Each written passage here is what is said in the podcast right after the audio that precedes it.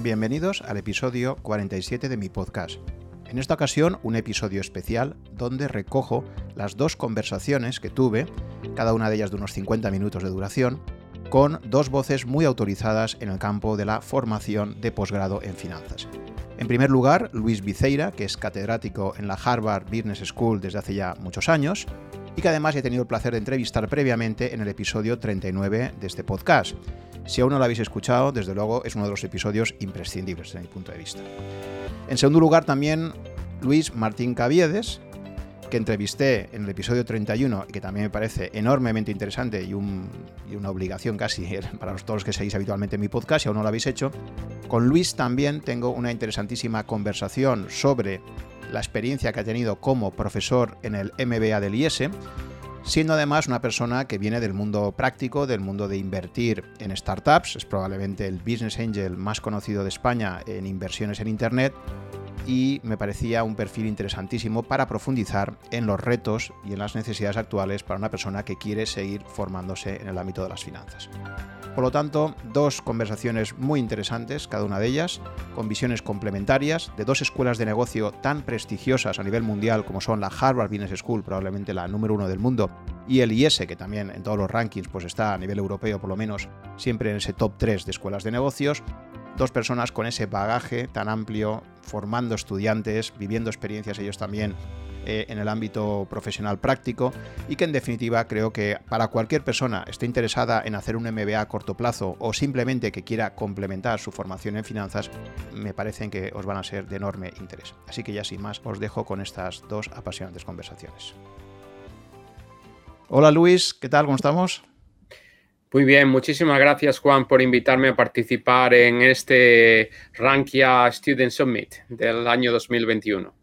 Muchísimas gracias Luis por tu disponibilidad a, estar de nuevo conmigo conversando un poco. Em, tuve ya ocasión, el placer de, entrevistarte con profundidad en mi episodio 39 del podcast en marzo.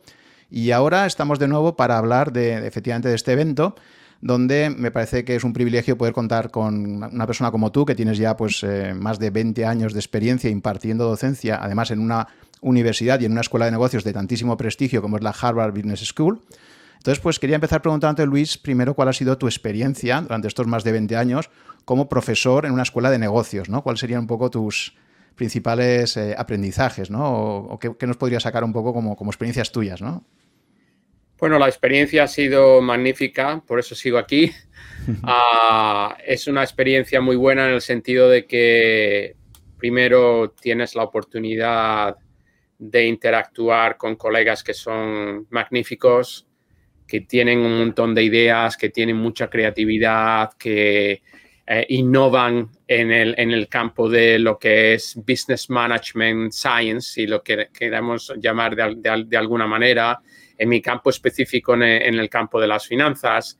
Y eso, si quieres aprender cosas nuevas, si quieres que estar con gente muy brillante, pues es un ambiente ideal. Lo segundo es que los estudiantes son también magníficos. Son gente súper motivada, muy brillante, con muchas ganas de hacer cosas, con muchas ideas. Mucha innovación viene y, especialmente en los últimos años, muchísima creación de nuevas empresas, y eh, el estar en la clase y fuera de la clase, porque la verdad es que una escuela de negocios es una institución que está abierta las 24 horas del día, 7 días a la semana.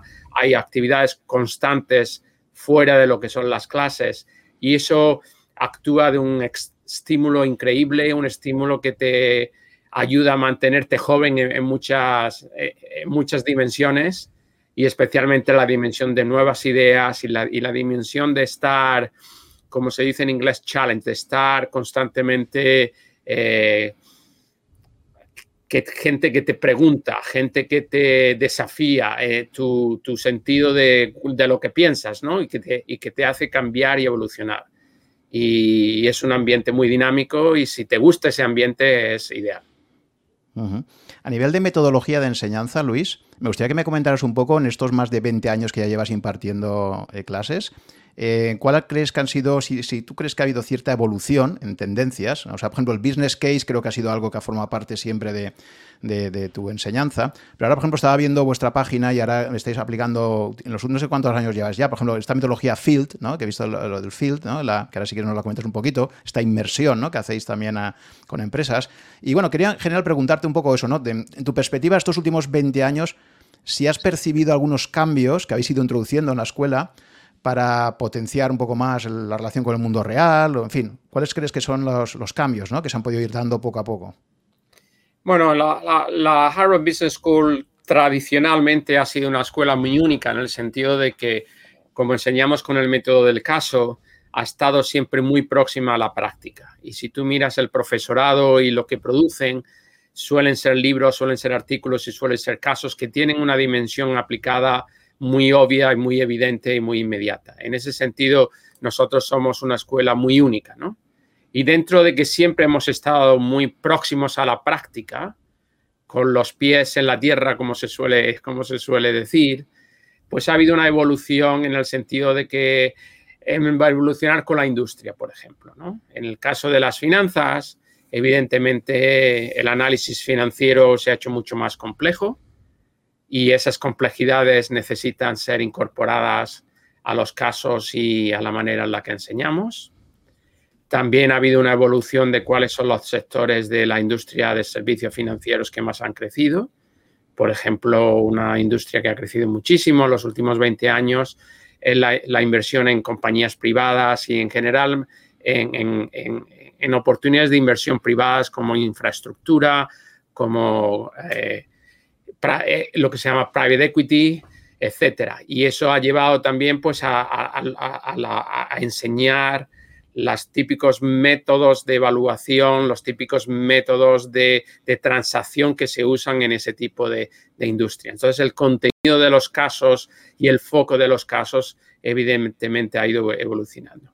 Pero con las nuevas tecnologías, pues también se han incorporado muchos casos ahora tienen un componente de que no es solamente el texto escrito, puede haber un componente de vídeo. Hay mucha incorporación de traer a los protagonistas a la clase porque es muy importante escuchar al protagonista de un caso. Afortunadamente eso es una cosa que nosotros hacemos y es quizás menos ah, obvia en otro tipo de escuelas, pero nosotros escribimos los casos, los escribimos con los protagonistas. Suelen ser gente eh, interesante, gente innovadora, gente conocida y es un placer traerlos, a, traerlos a, la escuela y a usar el caso como un vehículo para discutir la decisión que estaban tomando y luego escuchar a la persona que estuvo tomando, que, que estuvo tomando la decisión. También ha habido un, progreso enorme, en eh, hablabas de Phil, en, en, los, en, hacer más inmersión todavía, ¿no? No solo que venga el protagonista o la compañía a la escuela sino que los estudiantes vayan a la compañía. Y eso es, eso es un, un, elemento muy importante y un elemento que hemos desarrollado los últimos 20 años. Hay un, un componente de inmersión incorporado en el currículum, ¿no? en, en, varias clases, en varios cursos, que se suele hacer eh, en, el mes de enero y también en el mes de mayo y se prepara durante en un proyecto en el que se trabaja durante una serie de meses, ¿no? Que conducen a esa, a esa inversión. Esto no es decir que nuestros estudiantes no, se no hacen inversiones. El, el verano entre el primer y el segundo año del MBA, todo el mundo trabaja, trabaja en una lo que se llama una, internship en, una, en, una, en una empresa. Hay un mercado muy activo todo el año en encontrar la empresa ideal en la que uno quiere trabajar. Es una oportunidad increíble en probar otras cosas, en ver si uno también quiere cambiar de carrera o ver otro tipo de empresas o trabajar en una startup. Ah, y, pero esto añade eh, lo que se hace en este tipo de, de actividades más estructuradas es un elemento muy importante, que es ayudar a los estudiantes a trabajar en equipo. Y el desarrollar un sentido primero de leadership y segundo de trabajo en equipo con gente similar a ti, ¿no? Y esto es una cosa que es muy importante, que es un, ha sido siempre muy importante en el mundo empresarial, pero que lo es mucho más hoy. Por ejemplo, en startups, si uno quiere que trabajar en una compañía y que crezca esa compañía, el crear una cultura, el crear una, una, labor de equipo desde el principio y, es súper importante para el éxito de, esa empresa. Respecto a la oferta que tenéis formativa, eh, además del MBA full time, que creo que son dos años, ¿no? Eh, tenéis también justo el área que tú creo que eres ahora responsable ¿no? en, la escuela, que es la de eh, educación ejecutiva, ¿no? Executive Education, para, entiendo que para directivos, que son cursos más cortos, así que nos explica las diferencias. Y no sé si ofrecéis también algún, algún curso más corto eh, pues está el MBA full time, repito, la eh, educación ejecutiva, no sé si tenéis alguna oferta más, mm, quizás no tan intensiva como esos dos años de MBA. De hecho, la escuela tiene cuatro divisiones. Una es el MBA, que es el programa nuclear y central de la escuela y es el que te confiere el grado de MBA. Pero luego la escuela tiene una operación muy importante, la mayor del mundo, de su tipo, que es la, educación para ejecutivos, los programas para ejecutivos. Yo soy el decano que se encarga de, ese tipo de programas y que en nuestro caso están diseñados para ejecutivos con cierta experiencia. ¿no? Ahí tienes que tener un mínimo de 5 a 7 años de experiencia ah, y tenemos, ofrecemos ah, dos tipos ah, de cursos. Unos son cursos cortos, que lo que llamamos cursos enfocados, focus programs, ¿no? Por ejemplo, en private equity o en, eh, eh, inteligencia artificial aplicado a negocios. Acabamos de lanzar un programa que ha tenido un éxito tremendo. Son programas que duran menos, como una semana o algo así. Y luego hay programas más largos, que son una extensión del MBA para ejecutivos con, a diferentes puntos en su carrera, ¿no? Esto es, un, esto es, por ejemplo, nuestro programa estrella que se llama el Advanced Management Program. Es un programa que está diseñado para ejecutivos que está a punto de ir a lo que se llama la C-Suite o al, equipo directivo central de, del CEO y los que están agregados al CEO. Y es un programa que tuvo sus orígenes en e, e, educación para ejecutivos eh, voy a dar un dato histórico curioso que creo que la audiencia va, a encontrar interesante. La, eh, la, educación para ejecutivos nació durante la Segunda Guerra Mundial y nació en, la, en nuestra escuela. La escuela se transformó en una escuela para formar a los, a, los oficiales que iban a estar en cargo de la logística de la Segunda Guerra, de la guerra. Y era una logística extremadamente complicada. Imagínense eh, en el caso de Estados Unidos estaba involucrada en la guerra en el Pacífico, en la guerra en, Europa y en África, en el norte de África. Había que las factorías que estaban produciendo aviones, tanques, los campos donde se estaban entrenando a las tropas, estaban por todo el país. Y tienes dos frentes de guerra y tienes que decidir dónde mandas los materiales para que lleguen a tiempo a los campos de batalla. Y entonces, bueno, ¿se manda a qué? ¿A la costa este? ¿A qué puerto? ¿A la costa oeste? ¿A qué puerto? ¿Cómo organizan las flotas que van a...? Eso era un, un, desafío logístico gigante y, y, la Harvard Business School, Stanford también se unió eventualmente y otras Business School se encargaron de empezar a diseñar y ayudar a los oficiales que estaban a cargo de, esto. Cuando acabó la... con bastante éxito lo que el, campo de Operations Research. De hecho, nació en HBS en, los años eh, durante la Segunda Guerra Mundial. Al acabar la guerra, la mayoría de las escuelas volvieron a su tradicional programa de MBA. Nosotros decidimos que había una oportunidad para seguir formando ejecutivos con más experiencia y continuó y hasta, y hasta aquí seguimos. Y eso ha dado lugar a los programas que tenemos más largos que, que están diseñados para coger ejecutivos en diferentes puntos de transición en sus carreras, ¿no? Luego hay otra división que es, eh, que es, una, que es la, Harvard Business School Publishing, tiene una división de enseñanza que está diseñada para ejecutivos en su, eh, recién graduados de, las universidades, ¿no? Proveerles, proveerles con, programas de educación de, gestión de negocios y de finanzas y de todos los materiales necesarios, para que tengan un buen inicio de su carrera profesional.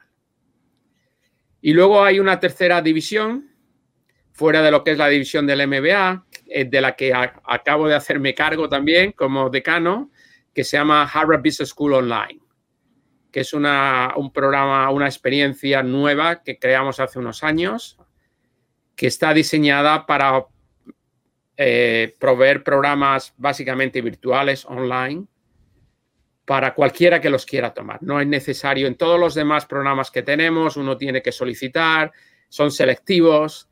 Estos son programas que están diseñados para cualquiera que lo quiera hacer, que lo pueda hacer. Y entonces hay una serie de programas ahora ya en finanzas, hay programas en leadership, hay programas en estrategia.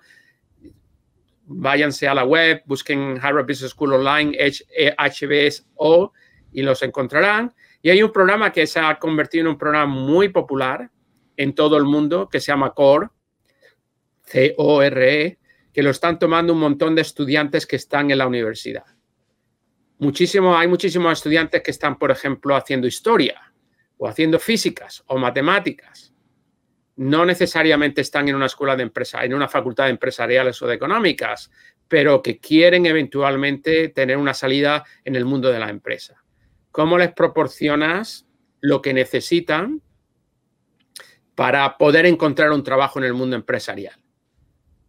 Y este programa ahora tiene decenas de miles de graduados por todo el mundo. Lo tenemos miles de, estudiantes que lo están haciendo ahora. Lo puede hacer cualquiera, por cierto, es una sorpresa para nosotros. Tenemos estudiantes que están, gente jubilada que decide que quiere aprender lo básico de negocios en una manera muy interactiva eh, y, que están haciendo este programa. Y, incluso, pero bueno, generalmente es 18 y más, ¿no? Está todo, todo el espectro de gente que realmente quiere aprender. Ha sido un programa muy bien diseñado. Ah, una de las cosas que es muy importante medir en este tipo de programas es online, ¿no? Virtuales. Es no cuánta gente se suscribe, pero cuánta gente lo acaba y cuánta gente está realmente haciéndolo, ¿no? Este programa está diseñado casi como está inspirado por la tecnología de los videojuegos y es un programa muy interactivo que engancha. Entonces nosotros vemos que nuestros participantes se pasan horas, no porque les obliguemos, sino porque las disfrutan interactuando en ese tipo de programas, son muy, muy interactivos y el grado de, de, de, completar eh, esos programas es altísimo, muy cercano al 100%. La gente los empieza, los trabaja y los acaba, ¿no? y, y consiguen su certificación. Esas son las tres, las cuatro divisiones, MBA, Educación para Ejecutivos, eh, Harvard Business School Publishing, que son programas, muchos de ellos virtuales, pero así como nosotros, interactuando para fundamentalmente ejecutivos o gente que está empezando su carrera profesional. Y luego HBS Online, que está diseñado para cualquiera que quiera hacer esos cursos, sin restricciones. Y es la forma de democratizar el acceso a Harvard, porque, porque es verdad que justo te iba a preguntar ahora, que me imagino que es muy difícil la admisión para hacer el programa eh, full time, el MBA eh, full time.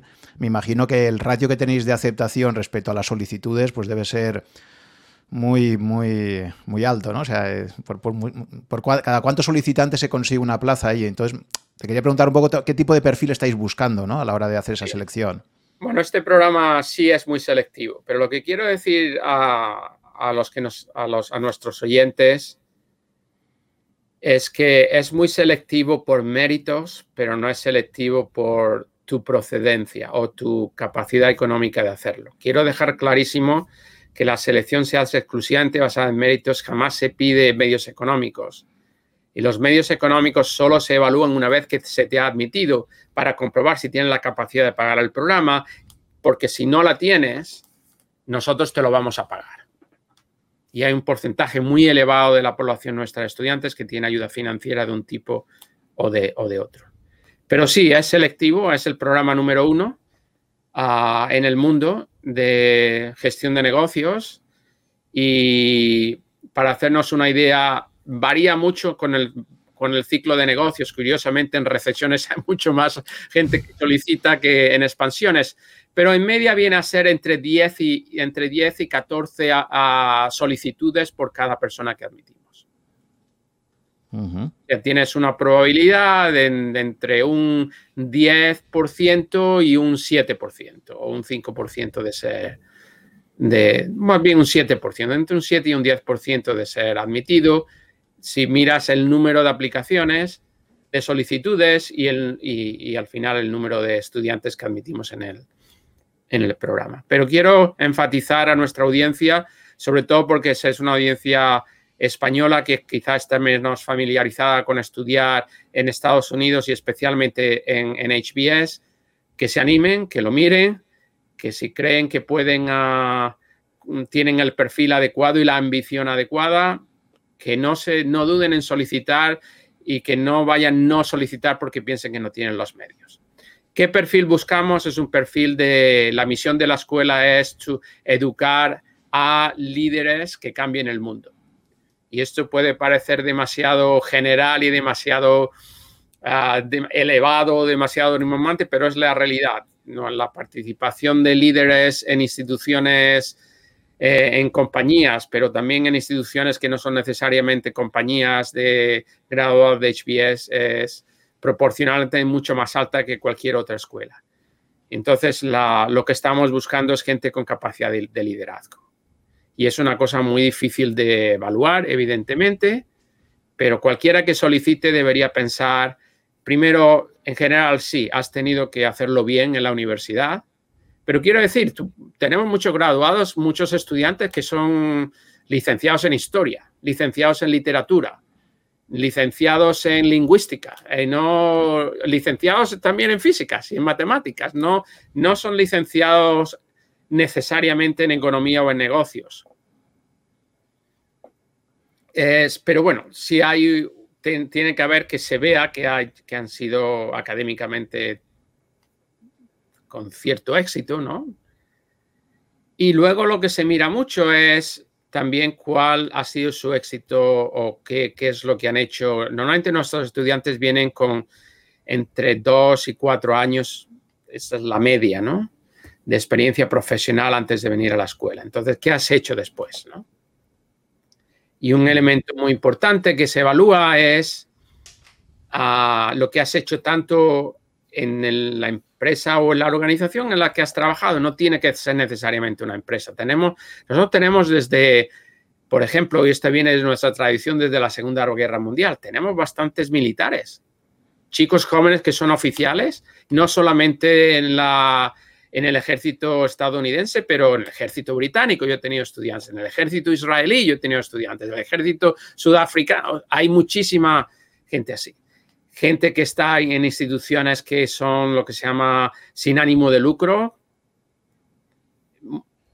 gente, incluso he tenido eh, maestros de escuela que quieren cambiar cómo las, los colegios se, se gestionan. O sea, hay una variedad bastante grande. Todos tienen en común eso, que tienen una capacidad demostrada de liderazgo, que tienen una capacidad de innovación y de creatividad y una energía normalmente para una persona ya de mi edad a veces es como correr el maratón detrás de ellos y tienen una energía increíble y unas ideas buenísimas. Y esto se ve en, hay que escribir un ensayo y vas a tener una entrevista personal, como mínimo una, en la que se va a ver qué has hecho en la organización en la que has estado desde que, desde que acabaste tus estudios universitarios, además de tus estudios y de lo que has hecho en esta organización, qué otras cosas haces.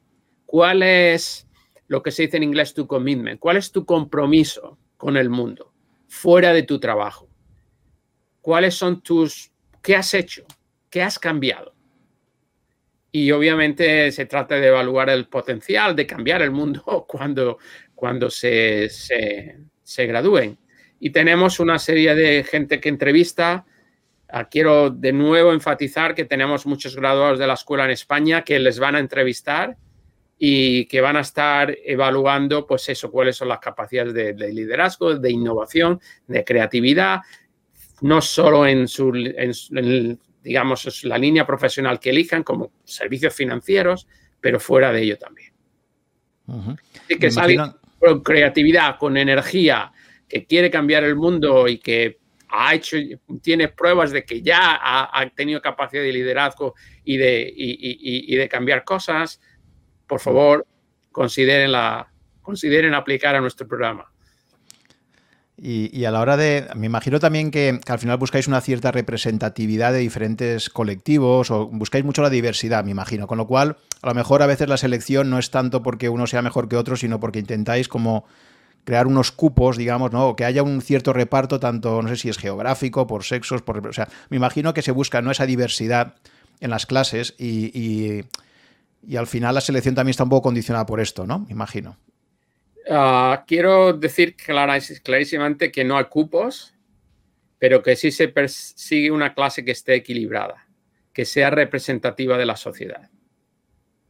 En aspectos geográficos, en aspectos de étnicos y culturales, ¿no? Aspectos de, también de género, pero sin cupos estrictos o predeterminados en, ninguna, de, ninguna de, las, de ninguna de las maneras.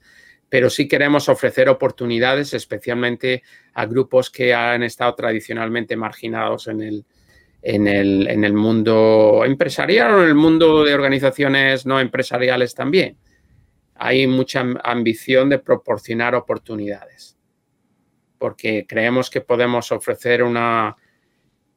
El ambiente aquí, la educación, como especialmente con el método del caso, es con profesores. Yo me excluyo de, me excluyo de ese, de, de ese profesores muy brillantes, muy interesados, muy entregados a sus estudiantes, pero también lo que aprendes de otros estudiantes. Y si tú te incorporas en, en un ambiente donde a través del método del caso lo que pasa fuera de, lo que es las clases estrictamente. Es de mucha cooperación, de mucha interactividad y de interrelación con otros. Y estás en un equipo en el que hay diversidad, aprendes a estar confortable con la diversidad, aprendes a apreciarla, aprendes el valor que la diversidad trae y cuando dejas la escuela, evidentemente, en algún momento vas a ser un líder de equipo. Probablemente meses después de graduarte, vas a apreciar lo que es tener esa diversidad en tus equipos. Y consideramos que eso es un elemento de la educación de un ejecutivo, de un futuro ejecutivo hoy en día, extremadamente importante y que también hace una gran diferencia en el mundo. ¿no? Vale, vamos a pasar ahora más al perfil financiero. Recordemos que Rankia fundamentalmente es una comunidad financiera y, seguramente la mayor parte de nuestra audiencia pues está interesada en, perfeccionar su formación en el área financiera, que es justo tu especialidad, Luis, ¿no? Eres catedrático precisamente en el área financiera. Entonces, quería preguntarte cómo veías en estos momentos las oportunidades profesionales eh, ¿Qué salidas observas eh, a partir de tus clases en finanzas y toda esta área? Eh, ¿Cómo definirías las oportunidades que están surgiendo a nivel internacional para toda la gente que está interesada en el mundo financiero? ¿no? ¿Cómo podrías un poco clasificar estas oportunidades? Bueno, siempre están las salidas tradicionales, ¿no? Y las salidas tradicionales siempre han sido investment banking en el servicio del sector, servicio financiero. Ah, bancos de inversión, banca en general, ¿no? Y ese tipo de, servicios financieros sigue siendo una salida tradicional para, para MBAs de, todas, de todas las escuelas. Y también compañías tradicionales de gestión de inversiones, ¿no? Hablemos de Fidelity o hablemos de Vanguard o hablemos de, Amundi en Europa, por ejemplo, y este tipo de, cosas. Luego están lo que son los, los cambios que pueda haber en, eh, en, los sectores nuevos del sector de servicios financieros. Un sector que creció enormemente cuando yo llegué a la escuela en 1998, estaba empezando y se desarrolló sobre los siguientes 10 años. Creció muchísimo, contrataba muchísimo en HBS, pero en todo el mundo, eh, todas las escuelas del mundo, era el sector de hedge funds, ¿no? que son vehículos de inversión una manera de definirlo, eh, vehículos de inversión menos regulados, con bastante más libertad de, invertir. Eh, esto es un sector que ha madurado mucho, ahora es parte de, digamos, de la industria tradicional de servicios financieros, sigue generando empleo, pero quizás no en la, con el mismo grado de crecimiento que tenía, digamos, en el 2005. Un sector que está empezando y que sigue generando muchísimo empleo hoy en día es el sector de private equity. Y generalmente inversiones en activos privados. Estamos, estamos hablando de private equity, pero estamos hablando de venture capital, Estamos hablando de fondos de infraestructura, por ejemplo, están creciendo mucho. Fondos que invierten, eso es un sector tradicional, pero que ha seguido creciendo y transformándose, fondos inmobiliarios, lo que se llama en inglés real estate funds. Real estate ha estado creciendo y está creciendo muchísimo. Eso es un sector que sigue en crecimiento. Hay, muchas compañías ah, deciden estar no en la esfera pública, sino en la esfera privada, ¿no? No cotizadas durante más tiempo, eso genera muchísima demanda de fondos que inviertan. Y hay, por otro lado, muchísimo capital que necesita invertir, fondos de pensiones, fondos mutuos, fondos de soberanos, fondos de bancos centrales. Hay mucho capital que necesita estar invertido y el sector privado se ha incrementado. Muchísimas, como sabemos, muchísimas empresas de infraestructura, por ejemplo, concesionarios de autopistas, solían estar en el sector público, ¿no? Pero se han ido privatizando. Por ejemplo, la Estrada en Italia acaba de, hay una transacción gigante que se acaba de, de completarla hace unos días, hace unas semanas. Eh, eso es un sector en crecimiento y demanda muchísimos uh, generalmente tienen un apetito por estudiantes de, MBA. Y otro sector que está creciendo mucho, que es apasionante, es el sector de, startups y en concreto en, el sector de servicios financieros en fintech. Tenemos muchísimos estudiantes trabajando en compañías de fintech o empezando sus propias compañías de fintech. Y aquí hay diversas categorías. Ah, por ejemplo, la categoría de gestiones de inversión. Yo soy un advisor y un socio de Indexa, que es la mayor fintech que hay en España, independiente, no, no patrocinada por un banco. Eh, hay el sector de pagos, de gestión de pagos. Es un sector que está creciendo muchísimo. La gestión de, depósitos, gestión de también de, de, lo que son préstamos, ¿no? Desintermediación de lo que son los servicios tradicionales de banca y de gestión de inversiones. Esto en Estados Unidos está creciendo mucho, pero también en Europa. en España tenemos en FinTech la gestión de inversiones, Indexa, pero otras startups también.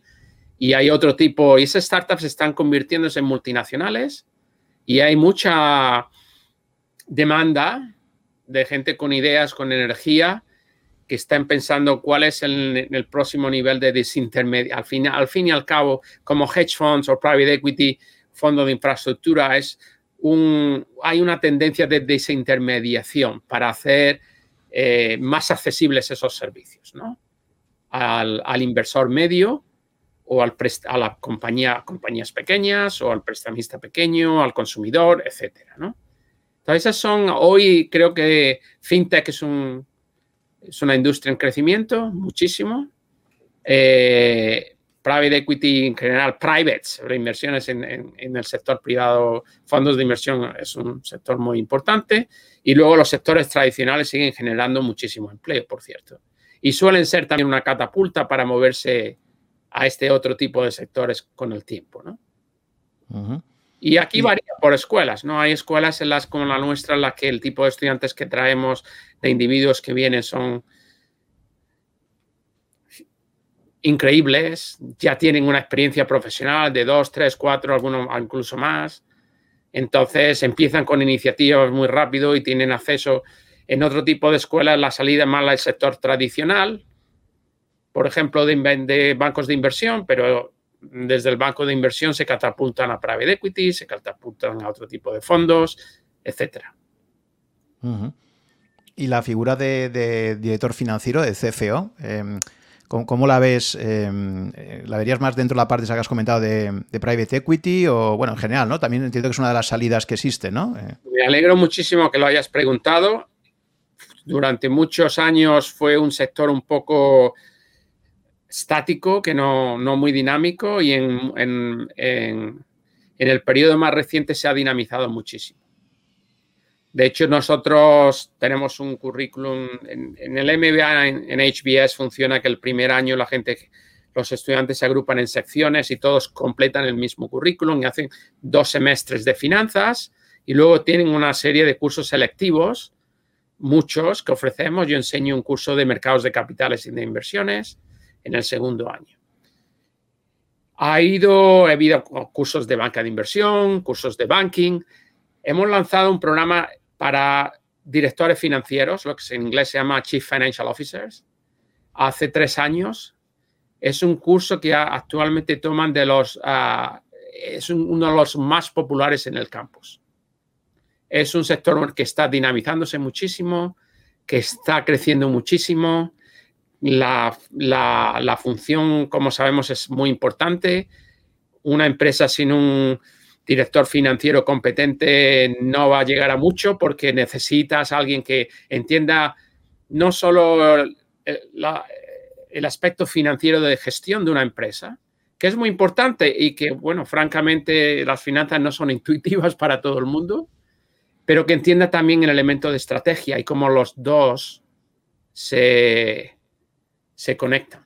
De hecho, hay un caso muy popular en HBS que llevamos enseñando desde el año 1926, se dice pronto, con las correspondientes actualizaciones, como te puedes imaginar. Mm. Pero es el caso, un caso muy tradicional, que es el primer caso de finanzas que se enseña en el MBA.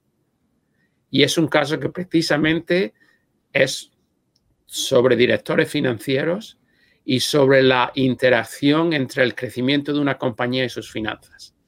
Y como si las finanzas no saben, eh, no, el director financiero no entiende el crecimiento y el empresario no entiende cómo el crecimiento está conectado a la financiación, puede llevar a una compañía con unos con un éxito tremendo, que, que, tiene unas expectativas de crecimiento enormes, pero no puede crecer porque no tiene la, no ha, no ha sabido hacer eh, la presupuestación ah, correcta y sobre todo la planificación de capitalización correcta, ¿no? Y ese es el caso, un caso que bueno, que revela Juan lo importante que es, porque llevamos enseñando el año, en el año 1926 ya era importante y en el año 2021 sigue siendo igual de importante y en el año 2026 te aseguro que seguirá siendo igual, uh, igual de importante. Sí, en un mundo de unicornios, de startups con muchísima ambición, es que ese rol es, es fundamental, ¿no? Para poder ir haciendo rondas de ampliación de no sé, estoy pensando ahora en casos como el de Tesla o ahora, por ejemplo, recientemente MicroStrategy con su financiación, endeudamiento para comprar eh, Bitcoin, etcétera. O sea, hay una serie de operaciones ahí que cada vez más se ve esa parte tan estratégica de la parte financiera y, que puede ser clave, ¿no? Entonces, me parece un, campo fascinante, ¿no? Mm, respecto a estos perfiles, eh, Luis, me gustaría que me comentaras también cómo ves la evolución en cuanto a el equilibrio entre hard y eh, soft skills, ¿no? O sea, un poco habilidades duras, analítica, contabilidad, etcétera, versus eh, habilidades blandas, ¿no? Podríamos hablar de creatividad, de colaboración, de adaptabilidad, empatía, negociación, o sea, un poco, ¿cuál sería tu visión en cuanto a ese equilibrio? Y si crees que en los últimos años cada vez le estáis dando más peso a la parte soft, soft skills, más que la parte de hard, ¿no? Quizás. Las dos son muy importantes. Pero en la carrera profesional de un ejecutivo de finanzas o de cualquier ejecutivo, ah, el peso relativo de cada una cambia radicalmente. Es muy importante, y ya lo he comentado, la sofisticación de las, como llaman las hard skills, de las tecnologías financieras se ha incrementado. Y naturalmente las, las, enseñamos y le damos mucho peso, porque es lo que te abre las puertas a ser un analista en un fondo de private equity. Cuando empiezas. No, es, incuestionable que eso es muy, muy importante y tiene que aprenderse y necesita concentración. Y los dos años en una escuela de negocios, tomando esos cursos, esos cursos de finanzas, es el tiempo de sentarse y de hacerlo. Y si no haces un MBA, un MBA, un programa de máster en, en servicios financieros o programas online en servicios financieros, cuando eres joven, cuando eres, tienes tiempo y hay que concentrarse sentarse y hacerlo.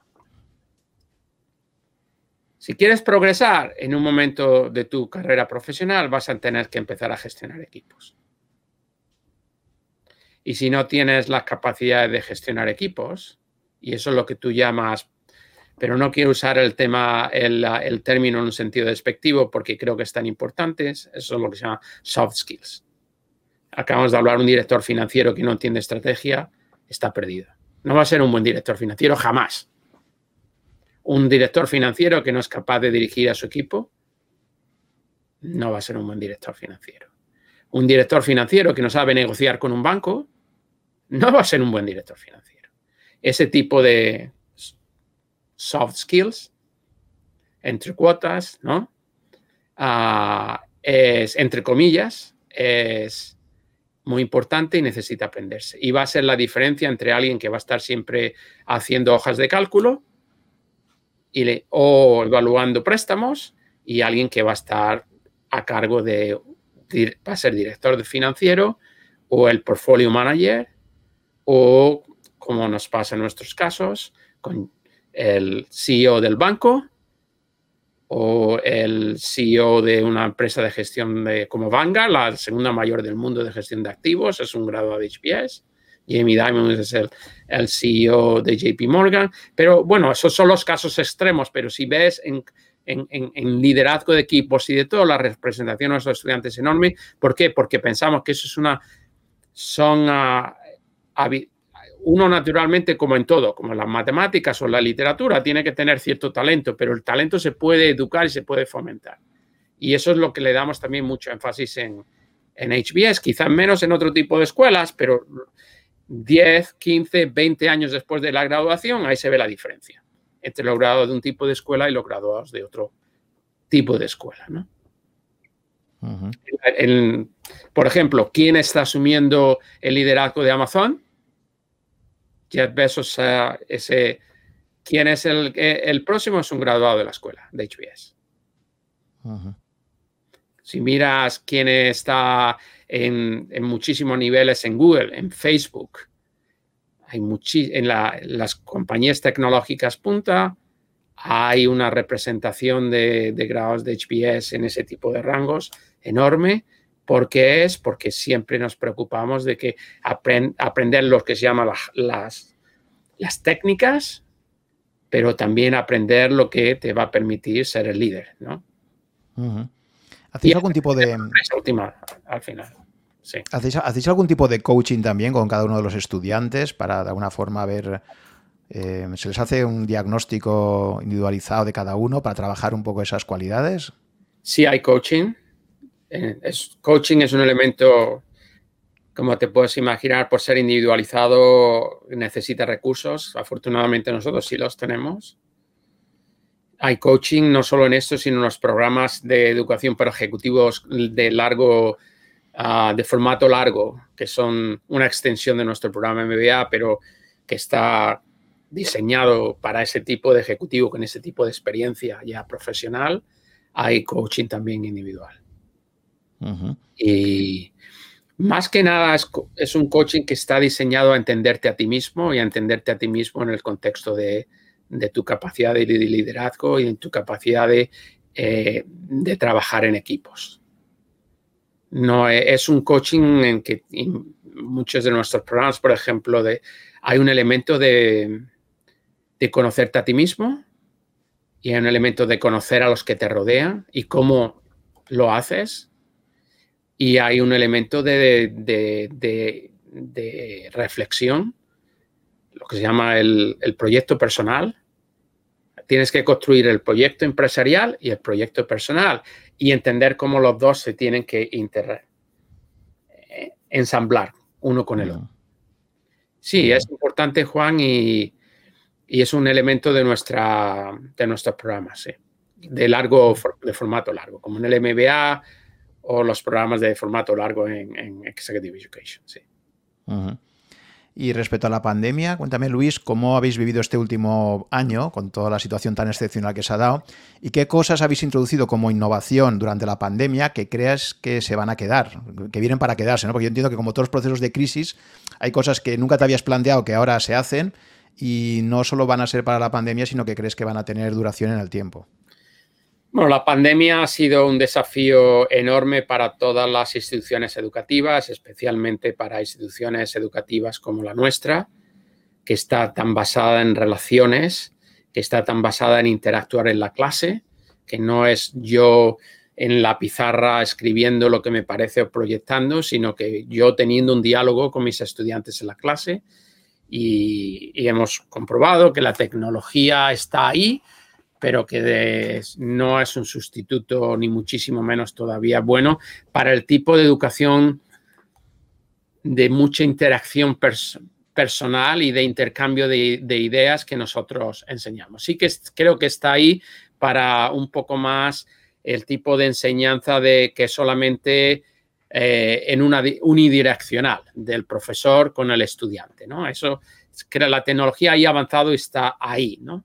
Pero lo que es la, interacción, pues, pues no. Pero sí, hemos, eh, decidimos desde el principio que íbamos a facilitar eh, y, bueno, esto pasó en marzo del 2020 para, para, para primeros de abril ya teníamos un diseño de lo que iban a hacer clases que elegimos la plataforma de Zoom para hacerlo y empezamos a trabajar con Zoom. De hecho, en cambiar muchos de los elementos nuevos de Zoom han sido elementos que se han trabajado con un equipo gigante aquí de, profesionales de la escuela, trabajando con ingenieros de Zoom para cambiarlos y facilitar. En muchas de las innovaciones de Zoom del año pasado han venido de la experiencia que se ha tenido en, en HBS. Entonces, si hemos desarrollado cómo se puede tener una clase interactiva en Zoom ah, y, hemos hecho esto, pero también hemos diseñado, y desde el principio lo teníamos muy claro, que íbamos a diseñar clases híbridas.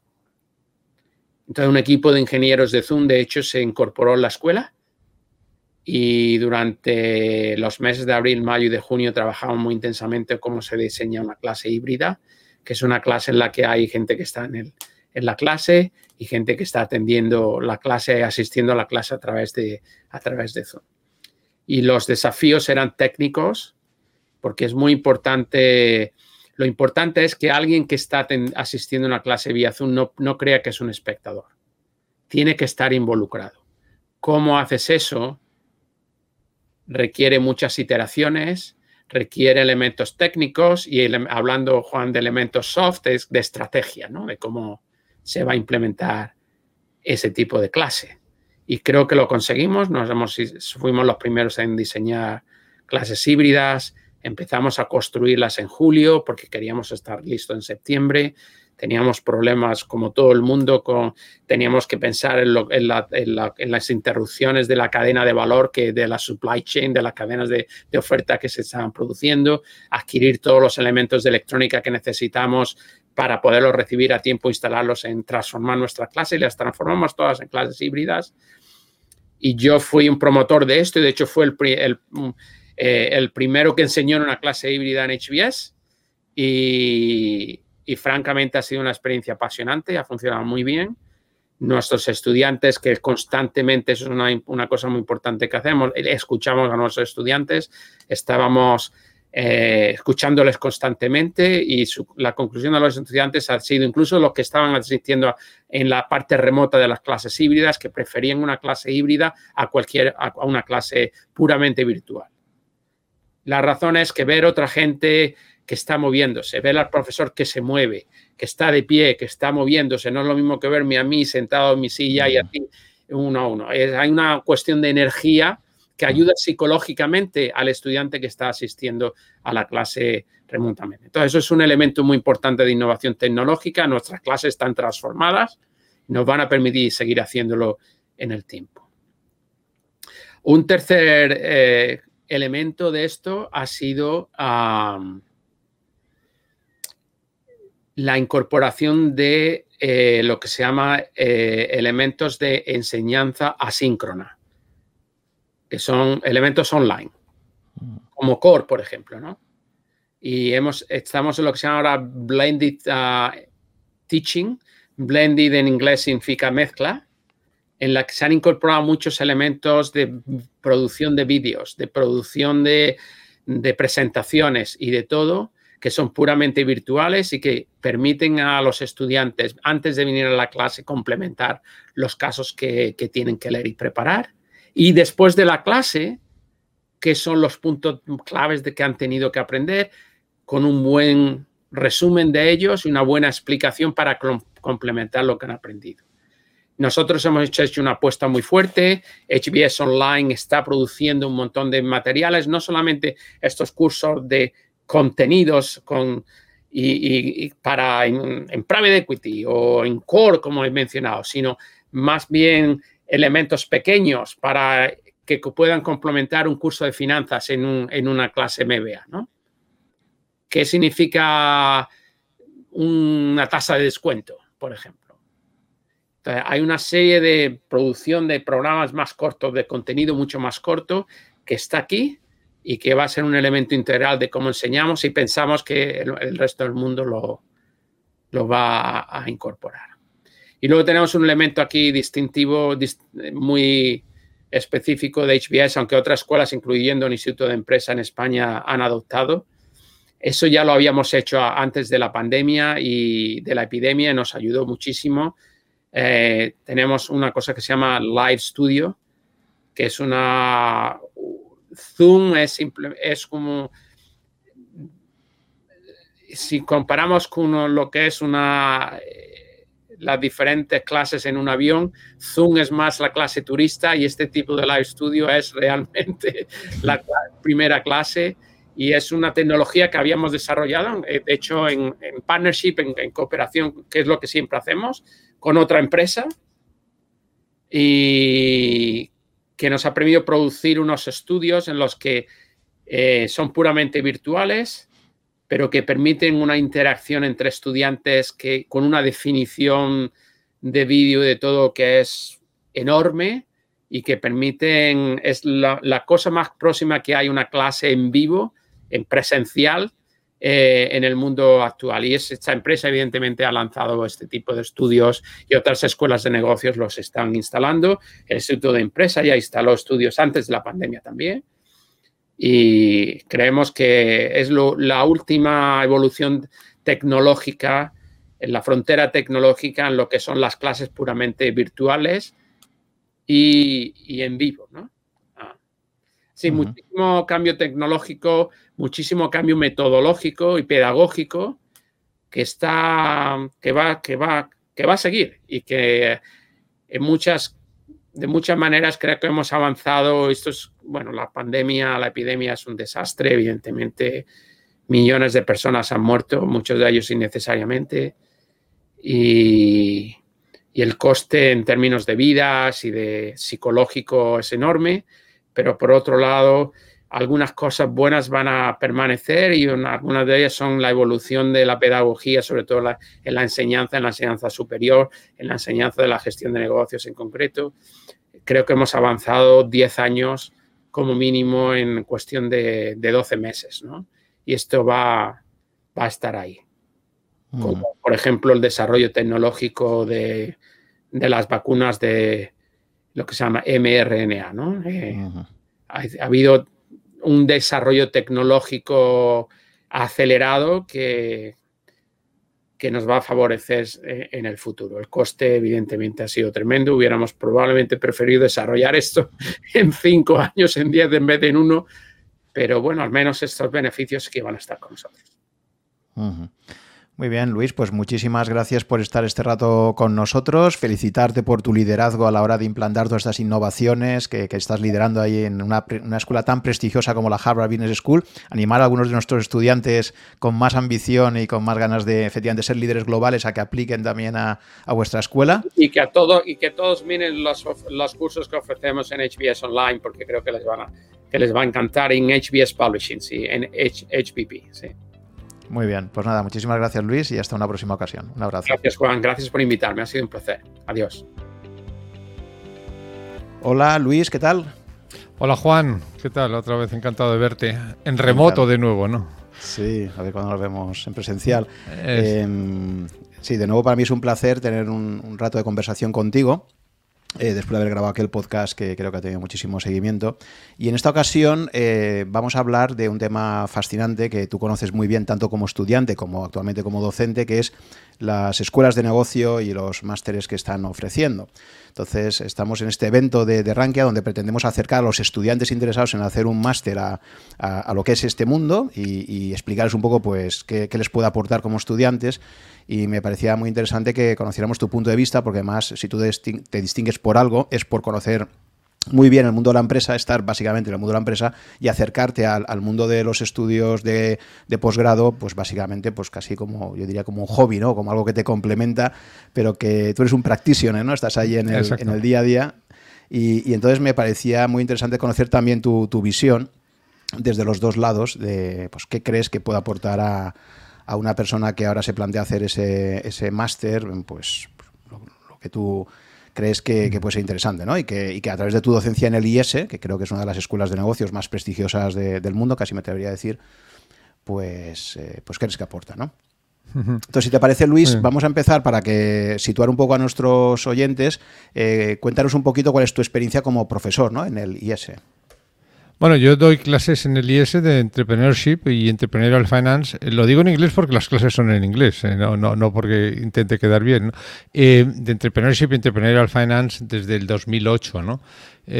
últimamente estoy cada vez más enfocado en, dos cursos. Uno que es, en fin, Entrepreneurial Finance, que es lo que, como sabes bien, hago, hago en mi vida real.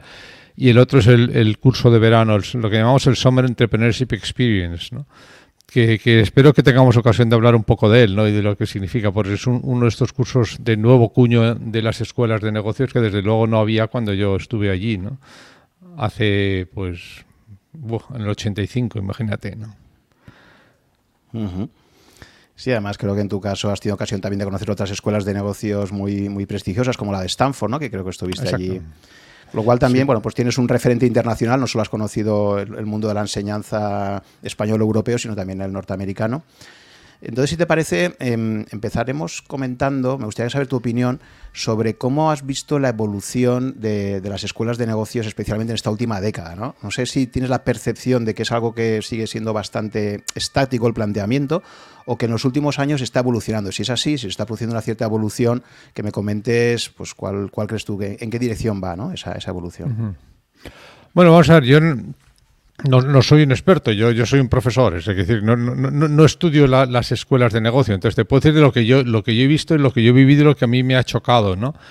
Lo primero que me chocó cuando entré, cuando volví, digamos, después yo acabé en el 85 y volví, empecé a dar clases en el 2008, pues quizá lo primero lo que más me llamó la atención fue la entrada, ¿no? Porque a mí me dijeron, oye, que si quieres dar clase, no digo, pues no, pero, pero espera, si esto es un conflicto de interés como un castillo, porque yo, como saber, me dedico a invertir en startups, me dedico a buscar emprendedores, ¿no? Entonces esto es como meter aquí eh, el zorro en el gallinero, ¿no? Entonces, claro, pues claro que me interesa, ¿no? Si me abres la puerta, entrar aquí, a mí me encanta invertir en, en MBAs y, y, y bueno, pero me, parecía que había como un cierto conflicto de interés y lo que me dijeron, no, no, es que eso es justo lo que se está buscando, ¿no? Lo que se busca es acercar precisamente las escuelas de negocios, o que yo, lo que yo creo que es más amplio todavía, ¿no? La, educación superior a la práctica, ¿no? Entonces, pues lo que queremos precisamente es que, tengan como profesor de finanzas, ahora te diré cómo lo hacemos, lo hacemos de una manera mixta, o sea, lo que yo llamo un real professor y lo que se llama un practitioner, damos el curso conjuntamente, ¿no?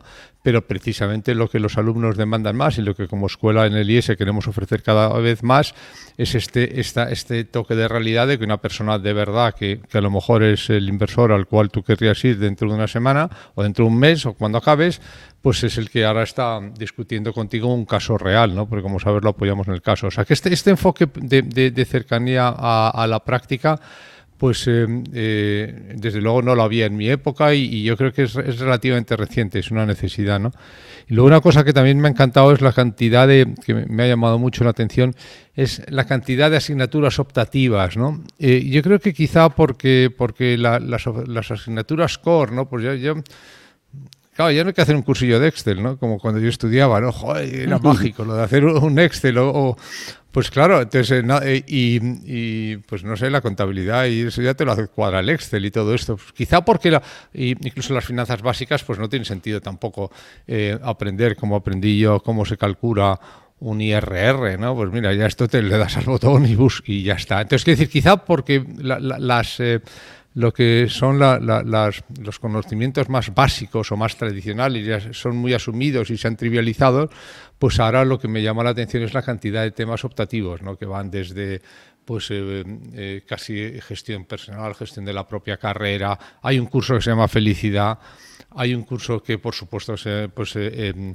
eh, sustainability. O sea, hay, hay, muchísima más amplitud. Tenemos una oferta muchísimo más amplia, mucho más rica de la que había en mi época, ¿no? Que era a ver cómo cuadras un balance, que está bien, hay que hacerlo, ¿eh? esto hay que hacerlo en una clase para que luego sepas, pero ya la próxima ya no lo haces tú, ya lo hace el Excel, ¿no? Y, y, toda esta riqueza, ¿no? que también va acompañada con la riqueza de los alumnos. Cuando yo estudié el IS o, los másteres, pues eran, eran, eran cosas más o menos nacionales. ¿no? Entonces, pues a lo mejor había unos extranjeros y tenían una sección extranjera de cuatro, pero es que ahora el 85% son de fuera. ¿no? Entonces, eh, yo creo que, que es, es, infinitamente más rico de lo, que, de lo que era en mi época. Y eso que en mi época fue tan, tan suficientemente rico como para coger un tipo de filosofía como yo. Yo había estudiado filosofía y tenía experiencia de, mensajero, de, lo que ahora sería un Glover, que es lo único que había hecho, repartir, entonces se repartían libros, ¿no? Y, en dos años pues eh, salí en que, de, bueno, no sé si preparado, pero salí de manera que alguien pensaba que estaba preparado para entrar en una empresa a, a ponerme a hacer cosas de marketing y de ventas, ¿no? Entonces es verdad que es ya muy enriquecedor, pero yo ahora Ahora me da envidia, ¿no? Eh, los alumnos, ¿no? Ya sabes, ya sabes, Juan, lo que dicen, ¿no? Que realmente, eh, y, es un poco mi vida, ¿no? O sea, yo, siempre he querido estar en el aula, ¿no? Lo es que llegó una edad en la que me dijeron, tú ya en el pupitre, no, macho, si quieres estar en el aula tienes que ir a la tarima, ¿no? No me fastidies, y a mí lo que me gustaría es seguir estudiando, porque yo nunca he dejado de estudiar. Después de hacer el máster me he hecho el CFA y luego estudié muchas cosas hasta que ya me han dicho se acabó y ya no te dejamos estudiar más. Si quieres ir ah, al aula por la por la tarima. Yo, conozco a jubilados, yo conozco a notarios jubilados que se han vuelto a matricular para estudiar eh, filosofía o para cualquier titulación, o sea que es una, o sea que Sí, sí, sí. No, no, es verdad. Claro que puedo seguir, por supuesto, estudiando todavía mucho, pero en, el IS, pues eh, había un poco. mi única manera de volver por el IS ya no me dejaban matricularme en el MBA. Sí que es verdad que, y, yo tengo muchos amigos que, que, estudian eh, muchas cosas después, y me parece que es bueno, yo creo que es que es necesario, ¿no? La formación continua es, que es, esencial, ¿no? tú conoces muy bien el perfil de, emprendedores, de fundadores de empresas, precisamente porque es el, tipo de, personas en las que inviertes, ¿no? Entonces, em, frente a esta, mucha, mucho, mucho, mucha gente que se está planteando montar una empresa, que ha acabado ya su titulación y tiene algo de experiencia profesional, pues se plantea también esto, decir, oye, la fundo y a lo mejor en el futuro ya me hago un MBA o, valdría la pena primero empezar por hacer un MBA y luego cuando tenga ya un poco más de base em, me planteo me planteo lanzarla. Me imagino que esto es una punta un poco teórica porque cuando uno le entra las ganas de, crear, pues en ese momento normalmente no. Pero bueno, si tú pudieras dar un consejo así un poco de forma general, que ya sé que es difícil, ¿no? Porque cada contexto es distinto, pero ¿tú crees que en general por los perfiles que tú inviertes, crees que es positivo y tú valoras el hecho de que vengan ya con un MBA? O, crees que no, influye demasiado y que, en fin, Vamos es una decisión personal, no sé? Bueno, yo, yo, tengo una respuesta clarísima. Por supuesto, aconsejo a todos y, me, esto es una pregunta que me haces tú, me la han hecho muchas veces. Me la han hecho emprendedores, me la han hecho hijos de amigos, me la han hecho sobrinos y me lo hacen eh, continuamente estudiantes, ¿no? Y yo siempre respondo lo mismo. En la duda, haz un MBA, ¿no? Yo creo que, que para emprender siempre hay tiempo. Una de las cosas que está pasando es que eh, estamos acelerando demasiado el emprendimiento. ¿no? Y, por supuesto que hay emprendedores que llegan sin ninguna experiencia y sin ninguna formación empresarial y hacen empresas magníficas. Y yo tengo entre las 100 empresas que he invertido, pues seguro que, que podríamos sacar 5 o 6 que son así. ¿no? Sin duda, ¿no? Pero también es cierto que, que, hay, que, hombre, si, esto fuese deporte, pues eh, el entrenar, eh, el entrenar aumenta tus probabilidades de éxito, ¿no? Entonces no es que un MBA te vaya a, dar el éxito y si no eres MBA no vayas a tener éxito. Entonces se trata de ver de qué manera puedes aumentar tus probabilidades de éxito cuando emprendas, ¿no?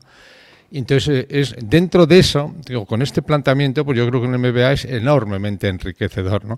Como también es muy, muy enriquecedor tener experiencia operativa, ¿no? Como te decía, yo creo que, tenemos un poco mitificado este emprendedor de capucha, ¿no? Que deja la universidad, ¿no? Y claro, es que, es que se han hecho demasiadas películas sobre Zuckerberg, ¿no? Entonces, eh, y, también sobre Steve Jobs. Es que, claro, es que tenemos Steve Jobs, Bill Gates y Zuckerberg, que son tres casos de drop-offs de, universidad, claro. que se lo dejan en primero o en segundo y luego tienen el gran éxito, pero Claro. Claro, pero me gusta mucho claro. tu enfoque de, de probabilidades, porque claro, eh, frente a eso están los, los fundadores de Google, que es al revés, son Claro, gente que ha hecho su que es- está en Stanford y están haciendo ahí su doctorado y gracias a ese doctorado se meten en el campo que luego les da les da la posibilidad de crear Google, ¿no? Por ejemplo. Claro, fíjate, si es que eh, una de las cosas que me da, que a mí me, me- me enriquece muchísimo el dar clase, de las razones por las que eh, eh, si voy a dar clases es porque, bueno, pues ahí es donde se hace ciencia, o sea, esto está documentado. La edad media del fundador de empresa tecnológica en Silicon Valley, o sea, de allí en la zona de las, de, de las capuchas, ¿no? en el reino de los capuchas, es 41 años. Y un altísimo porcentaje tienen un posgrado. ¿Qué es lo que pasa? Bueno, pues claro que si, si yo te digo a ti, oye, piensa en un tenista, pues todos pensamos en Nadal, ¿no? Pero el tenista medio, pues va en chándal y juega en chamartín. O sea, que es que es distinto. Entonces, el, el emprendedor medio, incluso emprendedores de altísimo éxito como los de Google, el emprendedor medio, tenemos lo que, a ti sé que es un tema que te encanta, tenemos un caso de representative bias clarísimo cuando pensamos en este emprendedor que deja la, carrera, ¿no? Y, yo no digo que no haya casos en que haya que hacerlo, pero yo incluso mirando mi, mi trayectoria como inversor, pues tengo destacados ejemplos de, de MBAs y digamos que tengo sobre, sobre, sobre representados los MBAs. ¿no? Que, si lo miras tampoco debería extrañar tanto. O sea, si al final mucha gente en esto del emprendimiento también piensa que los inversores invertimos en proyectos y no es verdad, invertimos en empresas. ¿no? Hombre, si invirtiésemos en, en, en, cuartetos de violín, a nadie le extrañaría que tuviésemos violinistas de conservatorio, ¿no? Pues si invertimos en empresas, a nadie le deben extrañar que algunas de las personas del equipo emprendedor sean empresarios. Entonces, y, y, bueno, pues es, es, una escuela de empresarios, no es la única manera. Hay empresarios magníficos y admirabilísimos que no pasan por allí. Pero bueno, de los violinistas, pues hay unos cuantos que han pasado por conservatorios, ¿no? Luego hay algunos que son autodidactas. Entonces, yo creo que en los deportistas, en cualquier sitio, puedes, hay muchas cosas que puedes aprender, ¿no? Eh, pero no menospreciemos la experiencia y no menospreciemos la formación, digámoslo así, reglada, porque aumenta tus probabilidades de éxito de una manera significativa. Y sobre esto también hay estudios, ¿no? Hay un estudio eh, conocidísimo del MIT sobre las probabilidades de éxito eh, de, los start de los fundadores de startups tecnológicos comparando los que son graduados y los que no de, de grandes escuelas. Yo, para serte sincero, tampoco te voy a decir que es que allí eh, a lo mejor les enseñemos mucho, ¿no? A lo mejor es como dicen los, un poco más cínicos, es que ya en la selección está añadido el 80% del valor, ¿no? Y que luego ya podían estar ahí dos meses o dos años haciendo otra cosa. Pero lo cierto es que estadísticamente es relevante, ¿no? Y en el caso concreto de, del emprendimiento, pues eh, esta es una discusión que tenemos allí en el IES con los profesores, los practitioners, con los más, digamos, los que llamamos los real professors continuamente, ¿no? Y al final, eh, mira, lo tenemos muy claro. Mira, hay una manera de emprender que es emprendiendo, ¿no? Entonces, eh, por eso es por lo que estamos haciendo, por ejemplo, este, este Summer Entrepreneurship Experience, que es básicamente, te coges a los MBAs, que, que, desde luego no están preparados a estos, y lo hemos empezado ahora. Y tú fíjate qué curso tan extraño en una, en una escuela de negocios tan tradicional como el IES, ¿no? Pues llegan el primer día, bueno, pues tienes que hacer un pitch de tu idea. Entonces hacen el pitch y dicen, muy bien, ya se ve que picheas de puta madre. Y ya se ve que el PowerPoint lo manejas muy bien. Se acabó PowerPoint, se acabó pitch. A partir de ahora solo puedes usar el tiempo pasado de los verbos y contarme cada semana qué es lo que has hecho vendiendo o en, en frente de clientes. Entonces, a partir de ahora ya no soy tu profesor, soy tu consejo de administración y tú vienes aquí y me cuentas cada semana qué has hecho en la calle delante de clientes y cómo, de algún, y cómo has conseguido acercarte a la venta. ¿no? Pero esto es un cierto flash para, para, para los alumnos, pero es una muestra de esto de, que tampoco, eh, tampoco las escuelas de negocios son lo que antes eh, parecía, ¿no? que es un sitio como removido de la realidad. ¿no? Allí se van a enfrentar a inversores de verdad que les van a decir cosas como estas. ¿no? A mí no me cuentes historias que me las sé todas. ¿no? O sea, ya el, PowerPoint de del futuro, ese, ese, ya lo he visto varias veces. Cuéntame qué has hecho esta semana y a quién le has vendido qué, ¿no? Uh -huh. Sí, sí. Un baño de realidad ahí, ¿no? Un baño de realidad que es esencial. Uh -huh.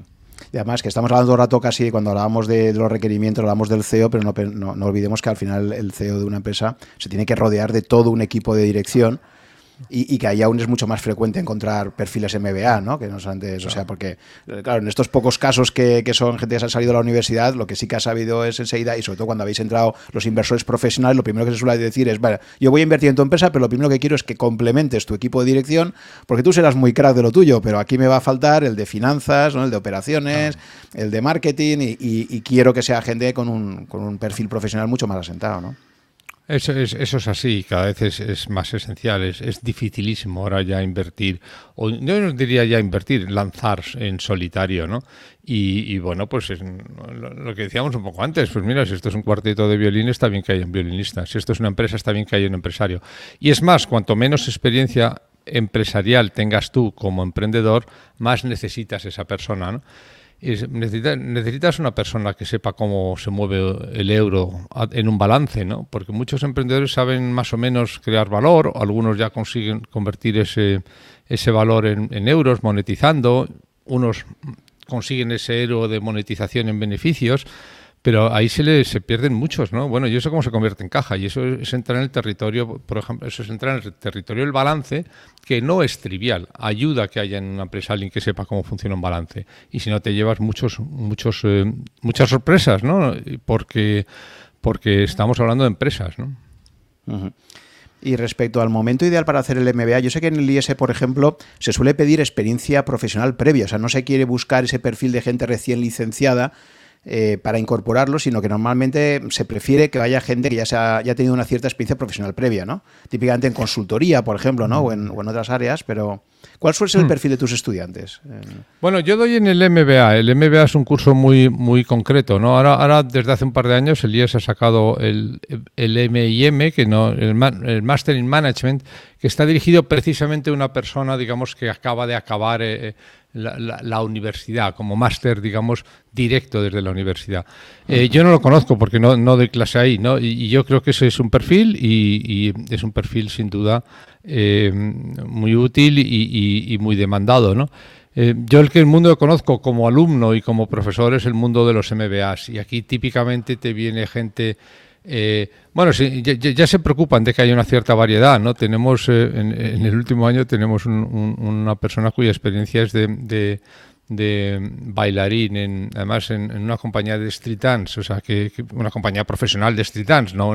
y porque, y, o sea, que tenemos de todo, y tenemos una, una influencer india, o sea, que hay, hay, hay todo tipo de formación, y, y, además enriquece muchísimo, la diversidad enriquece muchísimo, ¿no? Los backgrounds. Eh, hay algunos que tienen formación militar, y luego estadísticamente lo más normal eh, es verdad que son la gente que ha pasado por consultoría y, mucha gente que ha pasado por el mundo de finanzas, no por, por bancos. ¿no? Pero esto es sobre todo, yo diría que es, no, es porque, porque se busquen, sino porque estas, estas, estas empresas o estas eh, instituciones tienen el MBA dentro de su carrera. Entonces, en todas las consultoras sabes que al año 6, para pasar de tal punto a tal punto, tienes que ir a una, escuela, escuela MBA. O sea, es, como una especie de, paso necesario. Eh, entonces, sí que, sí que es verdad que son, están sobre representados y que además son gente valiosísima, pero a mí personalmente me parece que enriquece muchísimo el que haya perfiles de todo tipo. ¿Cuándo es el momento de hacer el, MBA? Yo creo que, que, por supuesto, cuanto más experiencia tengas sin pasarte más aprendes y yo creo que es un momento estupendo para, para digamos, para abrir horizontes, ¿no? que es un poquito para, para lo que eh, tiene mucho sentido. ¿no? Pues tú normalmente quizá acabas la carrera, si tienes eh, suerte empiezas a trabajar y si tienes suerte pues te conviertes en un buen profesional eh, en un espacio muy, muy reducido de, conocimientos. Pues eres un buen financiero, eres un buen auditor, eres un buen analista de, de, de cuentas de resultados pero, pero precisamente por eso, ¿no? porque además es las empresas en las que has estado normalmente te han puesto en, ese tipo de, de, de, papeles, pues de repente un día te das cuenta que, que, estás viendo solo una parte muy pequeña de toda la empresa. ¿no? Y justo en ese momento en el que tú ves que, que digamos que, que, la visión que tienes de, la empresa es parcial, yo creo que es el, es el, momento ideal. No te voy a decir la edad, pero sí que te voy a decir, pues cuando ya tienes esos cinco años en los que ya eres bueno en algo, pero te das cuenta que, digamos que, anda, que hay otros departamentos además del mío, ¿no? Que además del departamento de contabilidad o el departamento de finanzas o el departamento de marketing o el departamento de, yo qué sé, de análisis y, PowerPoints, pues que, que, hay otras cosas, ¿no?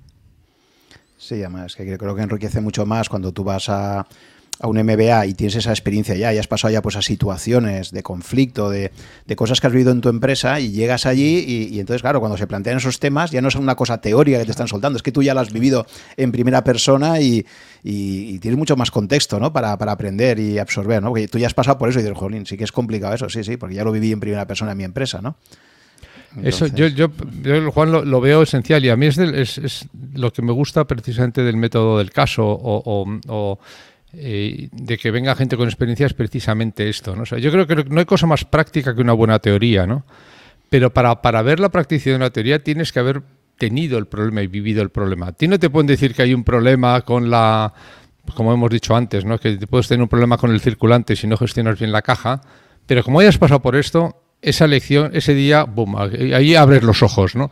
O sea que realmente lo mejor es, yo creo que es, es, eh, es es haber vivido el problema y que luego te den la teoría, ¿no? Y eso es lo que hacemos en el método del caso. Por ejemplo, el método del caso, nosotros no damos las lecturas con la solución antes, ¿no? Porque queremos que el, el alumno viva el problema y que viva el problema y que vea, digamos, eh, lo difícil que es solucionar. Y luego dice, ah, pues mira, es que han, inventado una herramienta para esto. Entonces se produce el, momento ajá, que es el momento realmente de aprender algo porque ves la necesidad de aprenderlo, no porque está en el programa. Si tú no ves la necesidad de aprenderlo, pues simplemente lo coges, lo absorbes y lo guardas, ¿no? Pero si tú ves la necesidad de la necesidad práctica de una buena teoría, entonces es realmente cuando se te queda, ¿no? Y además es cuando te empieza a encajar todo. Y dice, ¿pero por qué me está contando este señor esto, no? Es porque lo ponga en el programa, es porque, eh, porque yo no sabía sabido solucionar esto personal, no he sabido solucionar este problema hasta que no he visto esta herramienta, ¿no? Exacto, yo creo que uno de los grandes problemas que tenemos en la enseñanza de grado inicial es que al final, eso lo contaba Ortega Gasset en su primera clase, hay un famoso, una famosa lección, de primera lección de la universidad, y él decía, el problema que tenemos los docentes es que les vamos a dar a ustedes unas respuestas a preguntas que no nos han hecho. Entonces, claro, uno, claro, ¿sabes? Es decir, claro, él decía, es que es el gran reto que tienes para motivar a la gente. Es decir, pues a mí, por ejemplo, en mis clases me gusta siempre empezar preguntando la temática que sea, oye, ¿qué os preocupa de esto? Porque el problema es que uno llega y empieza, lección 1, y, claro, el estudiante dice, pero si a mí ese tema de entrada no me interesa, o sea, ¿qué es lo que decimos? Claro, cuando uno, en cambio, efectivamente ha vivido ya un problema y llega allí ya y está súper sensibilizado, porque, jolín, ¿qué problema tuve? Pues de negociación, ¿no? O de, con, el, con el equipo, con este tema, o con los clientes, o con no sé qué. Cuando tú lleva, llegas ahí con problemas que has vivido y de repente te dice, bueno, vamos a hablar hoy de esto, de cómo negociar adecuadamente, ¿no? De cómo. le dice, Jolín, es que me, está, me estás dando una posible respuesta a esto que, que lo he pasado tan mal, ¿no? Fíjate, no, no, no conocía la, la, cita Ortega, pero no solo me encanta, sino que me la apropio, ¿no? Porque es, es una, bueno, como solo lo hacen los, grandes escritores, es, un, es, una definición perfecta. Yo, yo te quería decir, es mucho mejor que tú vayas a, a liese y a clase con las preguntas eh, antes de que te den la respuesta, pero entonces, entonces te cuadran. Si no, no te van a cuadrar y no sabes por qué estamos hablando de esto. ¿no? Y, eso es un ejemplo buenísimo. Yo no vengo aquí a contarte, a darte mis respuestas a preguntas que tú no tienes. ¿no? Es que preguntas tienes y vamos a ver cómo lo... Cómo, ves tú que se pueden solucionar y por lo tanto esto, esto se te queda. ¿no? Eh, has mencionado antes el método del caso y también quería preguntarte esa metodología entiendo que permite múltiples respuestas, ¿no? Porque es decir, no se trata del método del caso, supongo que no se trata de encontrar la respuesta correcta, como en un porque yo creo que la gente también en la universidad viene muy con si por ejemplo das una clase de matemáticas o un ejercicio, la respuesta o está correcta o no está correcta, ¿no? Las matemáticas no admiten ambigüedad, ¿no? Pero claro, los problemas empresariales de interacción social, ahí eh, lo que suele pasar frecuentemente es que no hay una respuesta correcta, no hay posibles alternativas, ¿no? Entonces, ¿cómo, cómo gestionas tú eso, ¿no? Tus estudios de casos, eh, ¿cómo gestionas la verdad o la respuesta o las múltiples respuestas que hay en...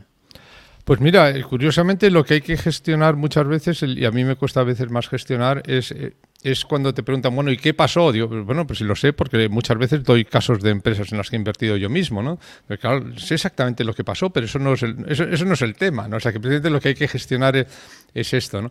Eh, lo que es enriquecedor del, método del caso es primero esto, que realmente tiene la realidad de que, no hay respuestas, ¿no? Y ahí quizá lo que pasó en aquel momento, y muchas veces doy casos. A mí me gusta dar casos siempre reales, porque la realidad tiene dos ventajas. Primero, que es mucho más rica que la ficción, y segundo, que la realidad no tiene que parecer verosímil, ¿no? O sea, que no tiene, no, tiene, no tiene que fingir ver eh, posibilidad, ¿no? Muchas de las cosas que, vemos, si nos hubiesen contado que nos iban a encerrar, a, si a ti te hacen una película que nos van a encerrar a toda la humanidad durante nueve meses y nos van a poner mascarilla durante semanas, pues ah, eso no se lo cree nadie. O sea, la realidad tiene la ventaja que no tiene que demostrar que es verosímil, es verdad y ya está. Entonces, la realidad es mucho más rica y, tiene muchas más posibilidades incluso que, la ficción o, los casos de diseño. Y esto es una de las cosas que es muy importante del método del caso. ¿no? Y luego el método del caso también a mí me encanta porque recoge esta idea de que hay muchas cosas que para, solo se pueden aprender haciéndolas. Entonces, en el caso, el método del caso es, que una persona en dos años pase por, a lo mejor, pues 400 em, situaciones. Estamos acelerando la experiencia, lo que aprendes de, esta persona. Entonces, son, son cosas reales y son experiencias reales. Obviamente tienes que, decidir muy bien qué tipo de experiencias quieres proponer, pero son experiencias reales y es y, toda, la, toda la metodología del caso tiene mucho de esto, ¿no? de comprimir el tiempo en el que se adquiere experiencia.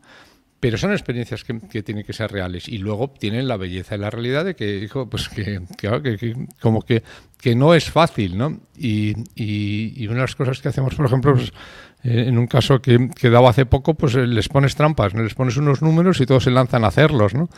Y dices, bueno, te, te, mira estos números, estos números son una tomadura de pelo, ¿no? Eh, entonces, después de que de cuando ahora está mucho tiempo calculando, ¿no? Cuánto es el, el, el net present value de un, de un, flujo, ¿no? Que tiene ocho años y tres escenarios. Y lo dicen, estos escenarios están hechos con, no se puede decir aquí, ¿no? Pero ya sabes, no, no, con la cabeza, ¿no? De estos escenarios se los ha sacado y no hay ningún valor de información en esos escenarios, con lo cual no tiene ningún sentido lo que estás haciendo, aplicar herramientas.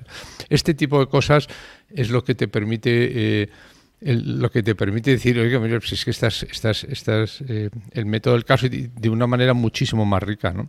no yo, estoy, yo estoy enamorado del método del caso.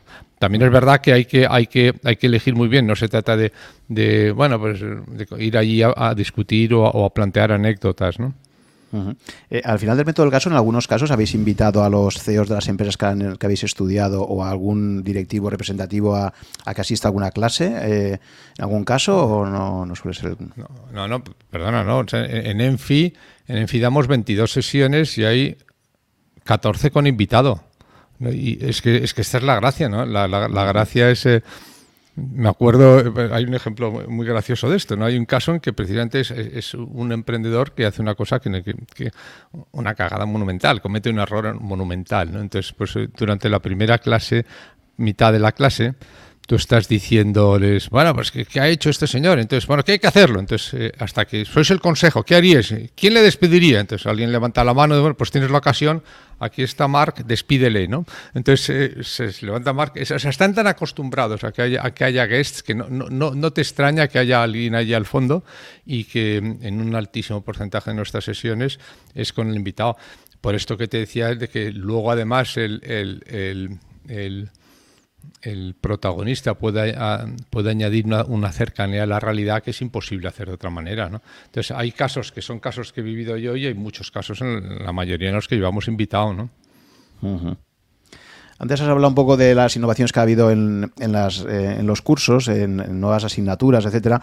Si tuvieras que clasificar un poco todas las asignaturas entre hard skills y soft skills, ¿no? O sea, un poco la, la, parte más eh, matemáticas, contabilidad eh, y, luego pues soft, ¿no? Toda la parte de negociación, de ¿cómo ves esa evolución, ¿no? En, actualmente para, para, salir una persona que salga con, con un MBA eh, que, tú creas que tenga las condiciones adecuadas para poder emprender o para poder ocupar una posición directiva destacada, eh, ¿cómo ves ese balance entre esos, esas habilidades duras y, blandas, digamos, ¿no? Hoy en día, ¿crees que cada vez más las habilidades blandas quizás van cogiendo peso o se mantiene siempre ese equilibrio? ¿Cómo, cómo lo ves un poco tú esto? No, sin duda, sin duda, van ganando muchísimo peso porque las hard se están trivializando, ¿no? O sea, yo me voy a, me voy a retraer a cuando yo entro en el IES, entro en el IES, estudiado filosofía, había sido mensajero, eran otros tiempos. Me acuerdo que en las primeras clases el, profesor, que es majísimo, ¿eh? dice, es que aquí hay gente que no sabe calcular cuánto es el 2% del 3%, ¿no? Y dije, pues yo, obviamente yo, yo bueno, tampoco me preocupaba mucho, ¿no? Porque ya sabía cuánto es el 20% del 30%, pues yo no sabía calcularlo. Entonces, eh, pero es que entonces era un arte, ¿no? O sea, los rápidos con la calculadora y los rápidos con el Excel eran un arte. Todo. Hay una trivialización de los hard skills. La tecnología, una de las cosas que ha permitido es trivializar muchas de las cosas. Hace, hace a lo mejor 15 años, pues tú podías salir de, de, una escuela de negocios con, y, podías impresionar a, alguien con un descuento de flujos. Ahora ya, pues es que esto, esto ya no vas a impresionar a nadie. Entonces, precisamente el peso de, los hard skills a los soft skills es, es imparable, creciente y además en mi caso yo te diría muy bienvenido, ¿no? Porque yo creo que, que, una de las cosas que a mí me gustan de, los programas largos y de los programas full time, me encantan también los EMBA, pero me encantan los programas full time, es que son transformacionales, o sea, que son formativos en el sentido tradicional. a mí Hombre, si, si, puedes, si puedes permitirte el lujo, haz un full time.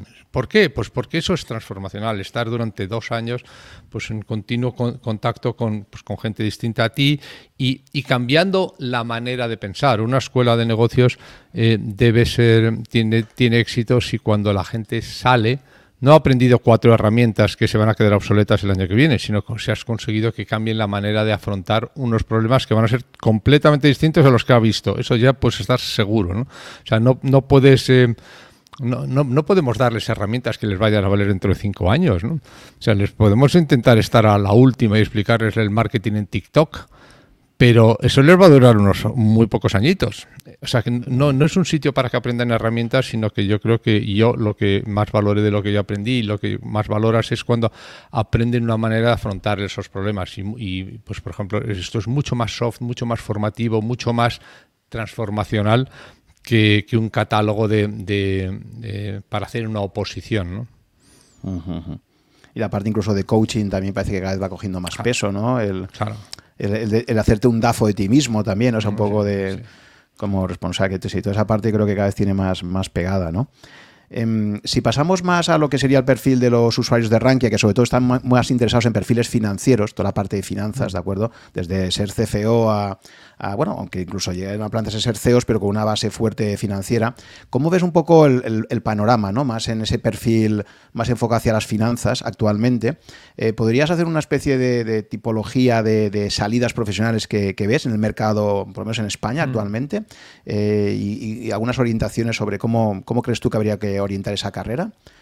Es decir, em, dentro de la oferta amplia formativa que hay de posgrado, digamos, pues eso, ¿no? Ver un poco tú cómo ¿qué, hmm. orientaciones podrías dar ¿no? para esa gente que, se está, que les gusta mucho, especialmente el mundo financiero, que les tiene ese perfil y que se plantean hacer un máster, pero no tienen muy claro pues, cómo seleccionar la escuela o qué, es lo que están buscando un poco? ¿no? Eh, no sé si hmm. ahí podrías dar algunas indicaciones. Bueno, yo, yo además de, del MBA y soy CFA, ¿no? Entonces yo creo que una de las cosas, o sea, si tú tienes clarísimo, clarísimo que te vas a dedicar a mercados o que te vas a dedicar a inversión, yo creo que el CFA es, es, esencial, ¿no? Lo cual no quiere decir que si no hagas el si haces el CFA no hagas el MBA, pero yo creo que quizá para para, para digamos para para aprender la, eso, ¿no? las herramientas, eh, yo creo que, que, el CFA, si te vas a dedicar a mercados o te vas a dedicar a gestión de inversiones, yo lo veo valiosísimo, he hecho el CFA y lo recomiendo también, ¿no? A mí me parece que, una persona con vocación financiera debe ir eh, al MBA precisamente a ampliar, ampliar horizontes. ¿no? O sea, yo creo que una de las cosas que pasa, por ejemplo, y que es este ejemplo que, del que estamos hablando, pero podríamos poner muchos otros, es una persona que ha estado en mesas ¿no? y, que no ha hecho más allá de trading y pantallas en su vida. ¿no? Pues aunque vayas a tener, porque te encantan las finanzas, el MBA eh, debe ser debe abrir perspectivas a, otras cosas, ¿no? y a muchas otras cosas. Eh, entonces yo, yo creo que, que, son muy complementarias. Bueno, es que a mí, claro, yo si pudiese le diría a todo el mundo que estudiase todo el rato, pero claro, es que tienen que trabajar en algún momento. ¿no? Eh, pero, pero, pero es que me parece que, que es, que es eh, espectacular. el, aprender y es bueno, es enriquecedor por definición, pero además es, satisfactorio.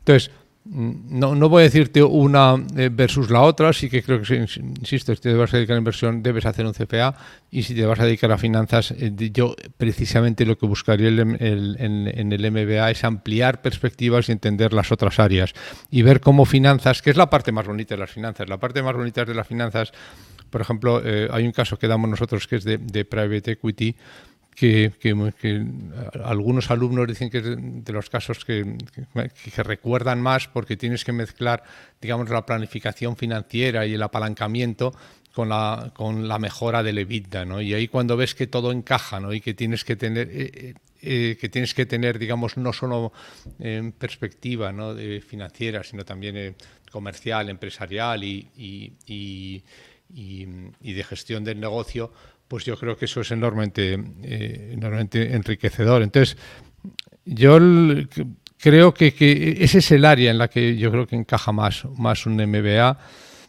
Y, yo, por supuesto, lo, recomiendo. ¿no? Salidas profesionales está muy, muy lejos de mi especialidad. No tengo, no tengo ni idea, porque además es que yo, digamos, en cuanto dejo de dar clase, me voy a, a, mis startups y a mis inversiones. Entonces, mm, ahí, digamos, pues soy mucho más eh, especializado. Entonces, es un área en la que puedo, quizá mm, hablar un poco de cómo funcionan los CFOs y, en qué momento creo que tiene sentido.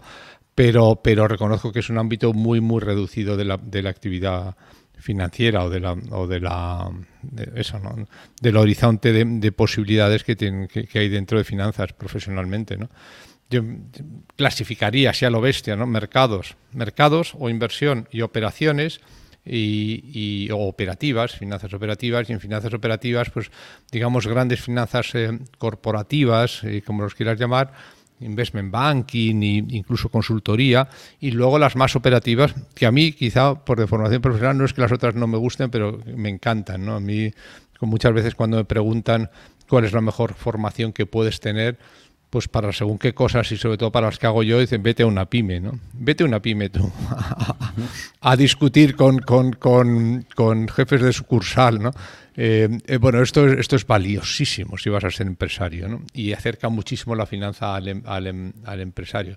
Claro, hombre, también, también es finanzas y también tiene, supongo que también será muy bonito el hacer, eh, no sé, la fusión de, no sé, de dos grandísimas empresas, ¿no? Pero eh, quizá el mensaje que sí que quiero transmitir es que hay mucho más, es mucho más amplia y mucho más conectada con la actividad de la empresa las finanzas tal como a mí me, gusta y como, y como, y como las propongo. ¿no? Entonces, ese perfil de, de, CFO, de director financiero, ¿cuándo tú recomiendas incorporarlo a una, a una startup? ¿no? ¿En qué momento de madurez ya mm, tiene sentido? Y, pues eso, ¿no? Hasta qué punto pues el hecho de que, de que tenga un MBA detrás eh, pues te puede reforzar a la hora de elegir a esa, ese perfil, ¿no? Supongo que además experiencia profesional, ¿no? Pero me parece que es una, salida muy interesante, profesional y que, y que supongo que vosotros cuando valoráis en los equipos, en las empresas que invertís, eh, bueno, quizás a lo mejor tú inviertes más en una fase más temprana y a lo mejor eh, si estás más en fase semilla, a lo mejor no es tan habitual ¿no? que una empresa ya cuente con su CFO, pero, pero bueno, ¿cómo, cómo ves esa, ese perfil? ¿no?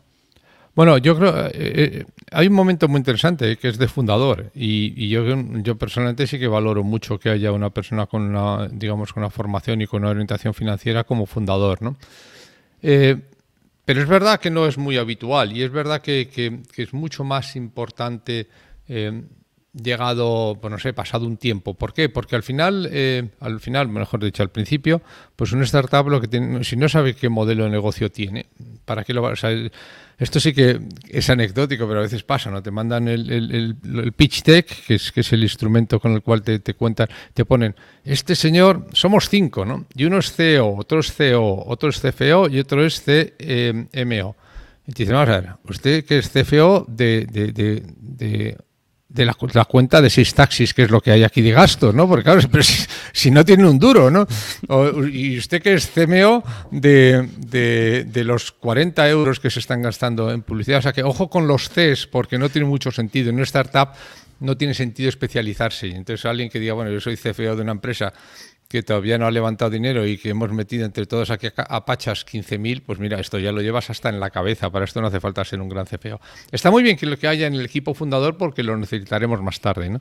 Y, pero luego, claro, esta, empresa, si luego encuentra un modelo de negocio, encuentra un mercado, encuentra, digamos, un negocio, encuentra una, una, máquina de crecimiento, entonces sí que hay un momento clarísimo que lo ves, y yo lo he pasado por algunas empresas en las que se ve que si, no tienes... Eh, formación financiera empiezas a llevarte sorpresas. Y las sorpresas, eh, cuando la empresa empiezan a pasar cosas que no entiendes, como yo recuerdo un, caso muy, muy curioso, ¿no? que un, emprendedor me dice, oye, que aquí, yo vengo aquí, me dicen que tengo EBITDA y, y, no puedo pagar la nómina del mes que viene. Yo te juro que no he metido la mano en la caja, te juro que no he metido la mano en la caja. ¿Y dónde está la caja? Si yo tengo EBITDA, pero ¿por qué no tengo caja? ¿no? Entonces, bueno, eh, bueno, pues claro, hay que explicarle que, las cajas, la caja se pierde por la cuenta de clientes, por los stocks, por los... Por este no lo había explicado eso de Cash is King, ¿no? Eso, eso, eso no, día no había clase, ¿no? Pero, pero, pero, esa lección, cuando la pasas por ella una vez, eh, eh, esta no se te olvida, ¿no? Y entonces e, ese es el momento en el cual tú ves que, que eh, al emprendedor o, al equipo fundador, porque estamos, hablamos mucho del emprendedor, pero normalmente es un equipo, de repente empiezan a darle sorpresas mm, los números que no se esperaban. ¿no? Como por ejemplo, yo recuerdo otra que, que es una empresa que salió muy bien, que decían, pues es que si no sabemos dónde están, dónde se ha el dinero, si tampoco está en el balance, ¿no? No, pues estaba, fíjate, estaba en, las, en, tránsito, en devoluciones, de, era una empresa de e-commerce en tránsito, ¿no? Bueno, pues cuando, la, cuando tú tienes, vendes cuatro paquetes, pues sabes dónde están. Sí, hombre, no, es que este lo, llevé a correos tarde y entonces eh, todavía no lo hemos puesto en la cuenta, pero de repente un día eh, dice, oye, que me faltan 250.000 euros y no sé dónde están. Lo que sé es que con estos no puedo comprar, o sea que te llevas un buen susto. Entonces es cuando hay alguien que tiene que saber, no, espera un montito, no es que nos están pagando no sé cuántos, que este paga no sé cuántos. O sea, ese es el momento en el que eh, no, es que los inversores impongan, ¿no? es que los emprendedores perciben que necesitan un CFO, ¿no? Y es normalmente cuando ya ha habido un crecimiento que es desordenado esencialmente por, por definición. En una startup el primer crecimiento es, es desordenado, pero cuando te das cuenta que ese crecimiento desordenado choca contra y, y siempre todas las empresas que, en las que yo he estado las bueno solo las buenas las malas lamentablemente se, te, te, das cuenta de una manera mucho más lenta pero todas las buenas pasan por un momento de sorpresa ¿no? y, y, y es un momento en el cual claramente se ve que aquí hace falta que venga alguien con experiencia y si conoce el sector este, muchísimo mejor. Porque mm, cada empresa y cada sector es un mundo, ¿no? Entonces alguien que venga con experiencia de, de, ese sector, o por ejemplo con experiencia de auditor, que también es una experiencia valiosísima, ¿no? Porque mm, eh, un auditor de retail, pues un e-commerce tarda en entenderlo como aproximadamente 40 minutos, ¿no? Entonces mm, eh, ahí es donde yo creo que se hace necesario si no lo tenías de antes, ahí es cuando se hace necesario. Antes era un, nice to have, ahora es un must have, ¿no? pero es distinto, ¿no? Vale, Luis, y ya por como última pregunta, en esta pandemia que hemos sufrido todos este último año, me imagino que el IS en tus clases pues ha habido un cambio de las dinámicas, porque bueno, no sé si habéis podido hacer algo de, presencialidad allí, pero ¿cómo ha sido la adaptación de, en este caso, de tus clases del IS a, la pandemia?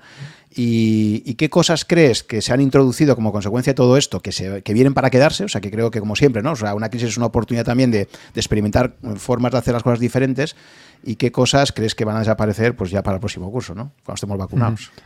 Bueno, el, IES ha hecho un esfuerzo extraordinario por mantener las clases presenciales eh, todo lo que se ha podido y quiere decir que se, pues, se han cambiado las aulas, se han duplicado, hemos desdoblado cursos para poder, por ejemplo, eh, si no podían entrar más de 30 en el aula, pues a mí me ha tocado dar el curso dos veces, ¿no?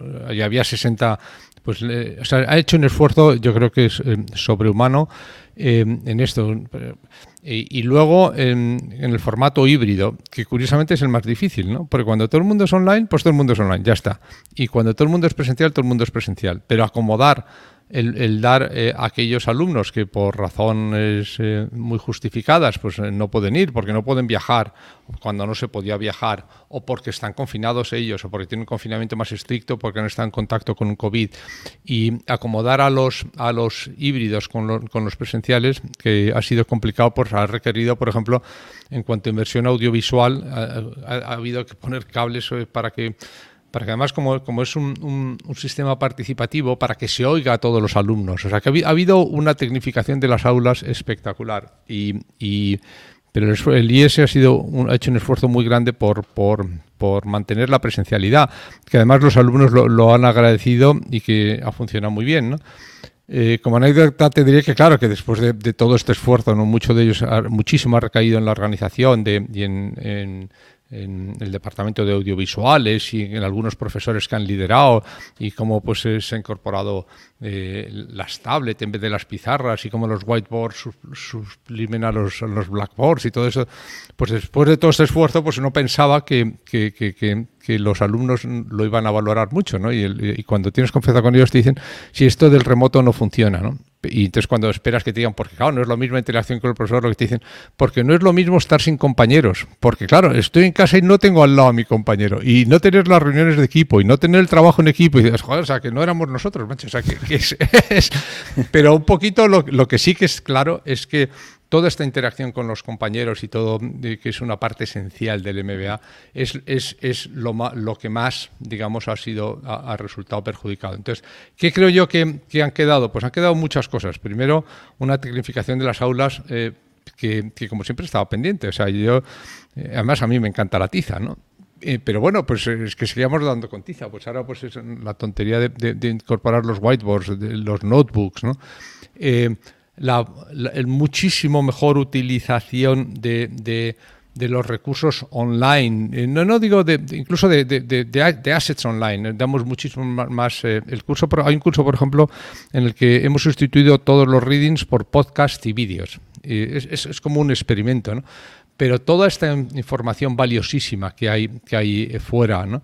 Pues eh, cuando lo has tenido que utilizar por necesidad, ya te dicen, ya no es por necesidad, ya puedes volver a darles las lecturas de los casos, eh, pues mira, de esto nos vamos a quedar algo. ¿no? Entonces yo creo que eso sin duda va a quedar y luego una parte que yo creo que es muy, muy importante es eh, normalizar la presencia de, o sea, la, la, que haya gente que no esté presencialmente. ¿A qué me refiero? Sobre todo a los invitados.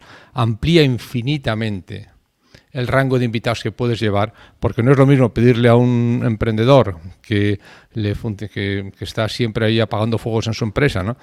que se coja el ave y que pierda el día para venir a clase, que es, es, para darles un beso en la frente, que decirles, oye, pues mira, eh, a las 14.45 mm, entras online. ¿no? No, no, no tiene nada que ver. Entonces eso te permite acceder a muchos recursos que están fuera de España, por supuesto están fuera de Barcelona, que están muchas veces fuera de España, y, y eso enriquece muchísimo. Entonces la normalización de que no, o sea, de que es posible que haya gente que, que, que, antes es que era un lío, ¿no? Y, y, como que no se hacía, ¿no? Y parecía como una descortesía llevar a alguien que no está. Ahora prefiero tener un invitado de calidad en remoto que no tenerlo, ¿no?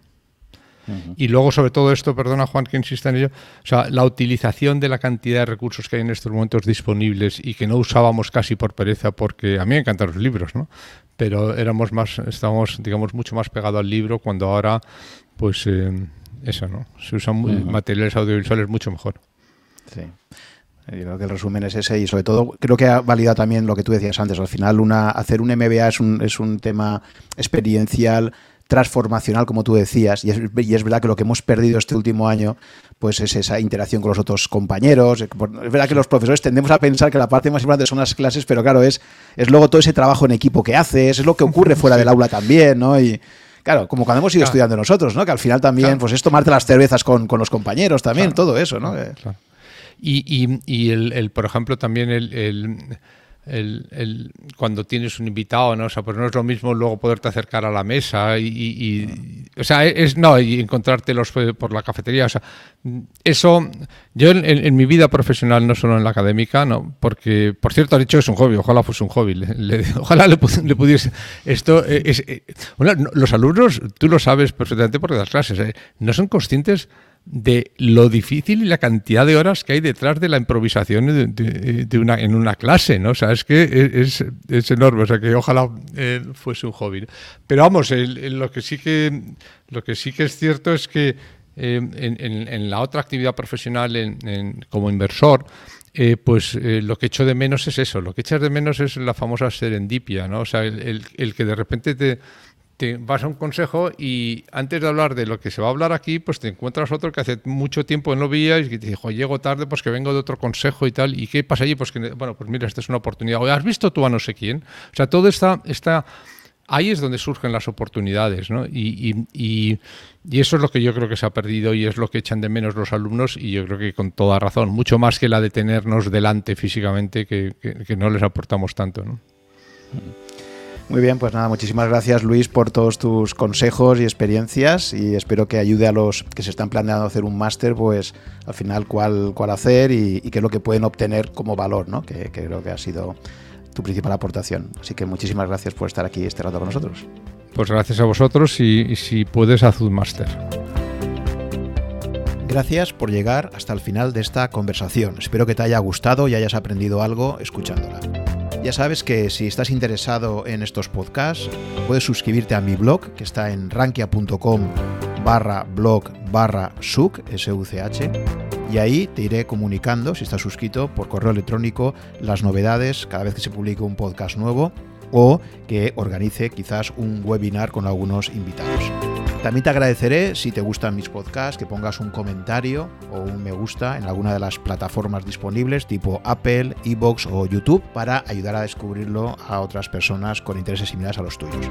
Muchas gracias por tu fidelidad, si me sigues desde hace algún tiempo y si me acabas de descubrir, espero que te resulte interesante y que puedas escuchar algunos episodios más. Nos vemos en el próximo capítulo.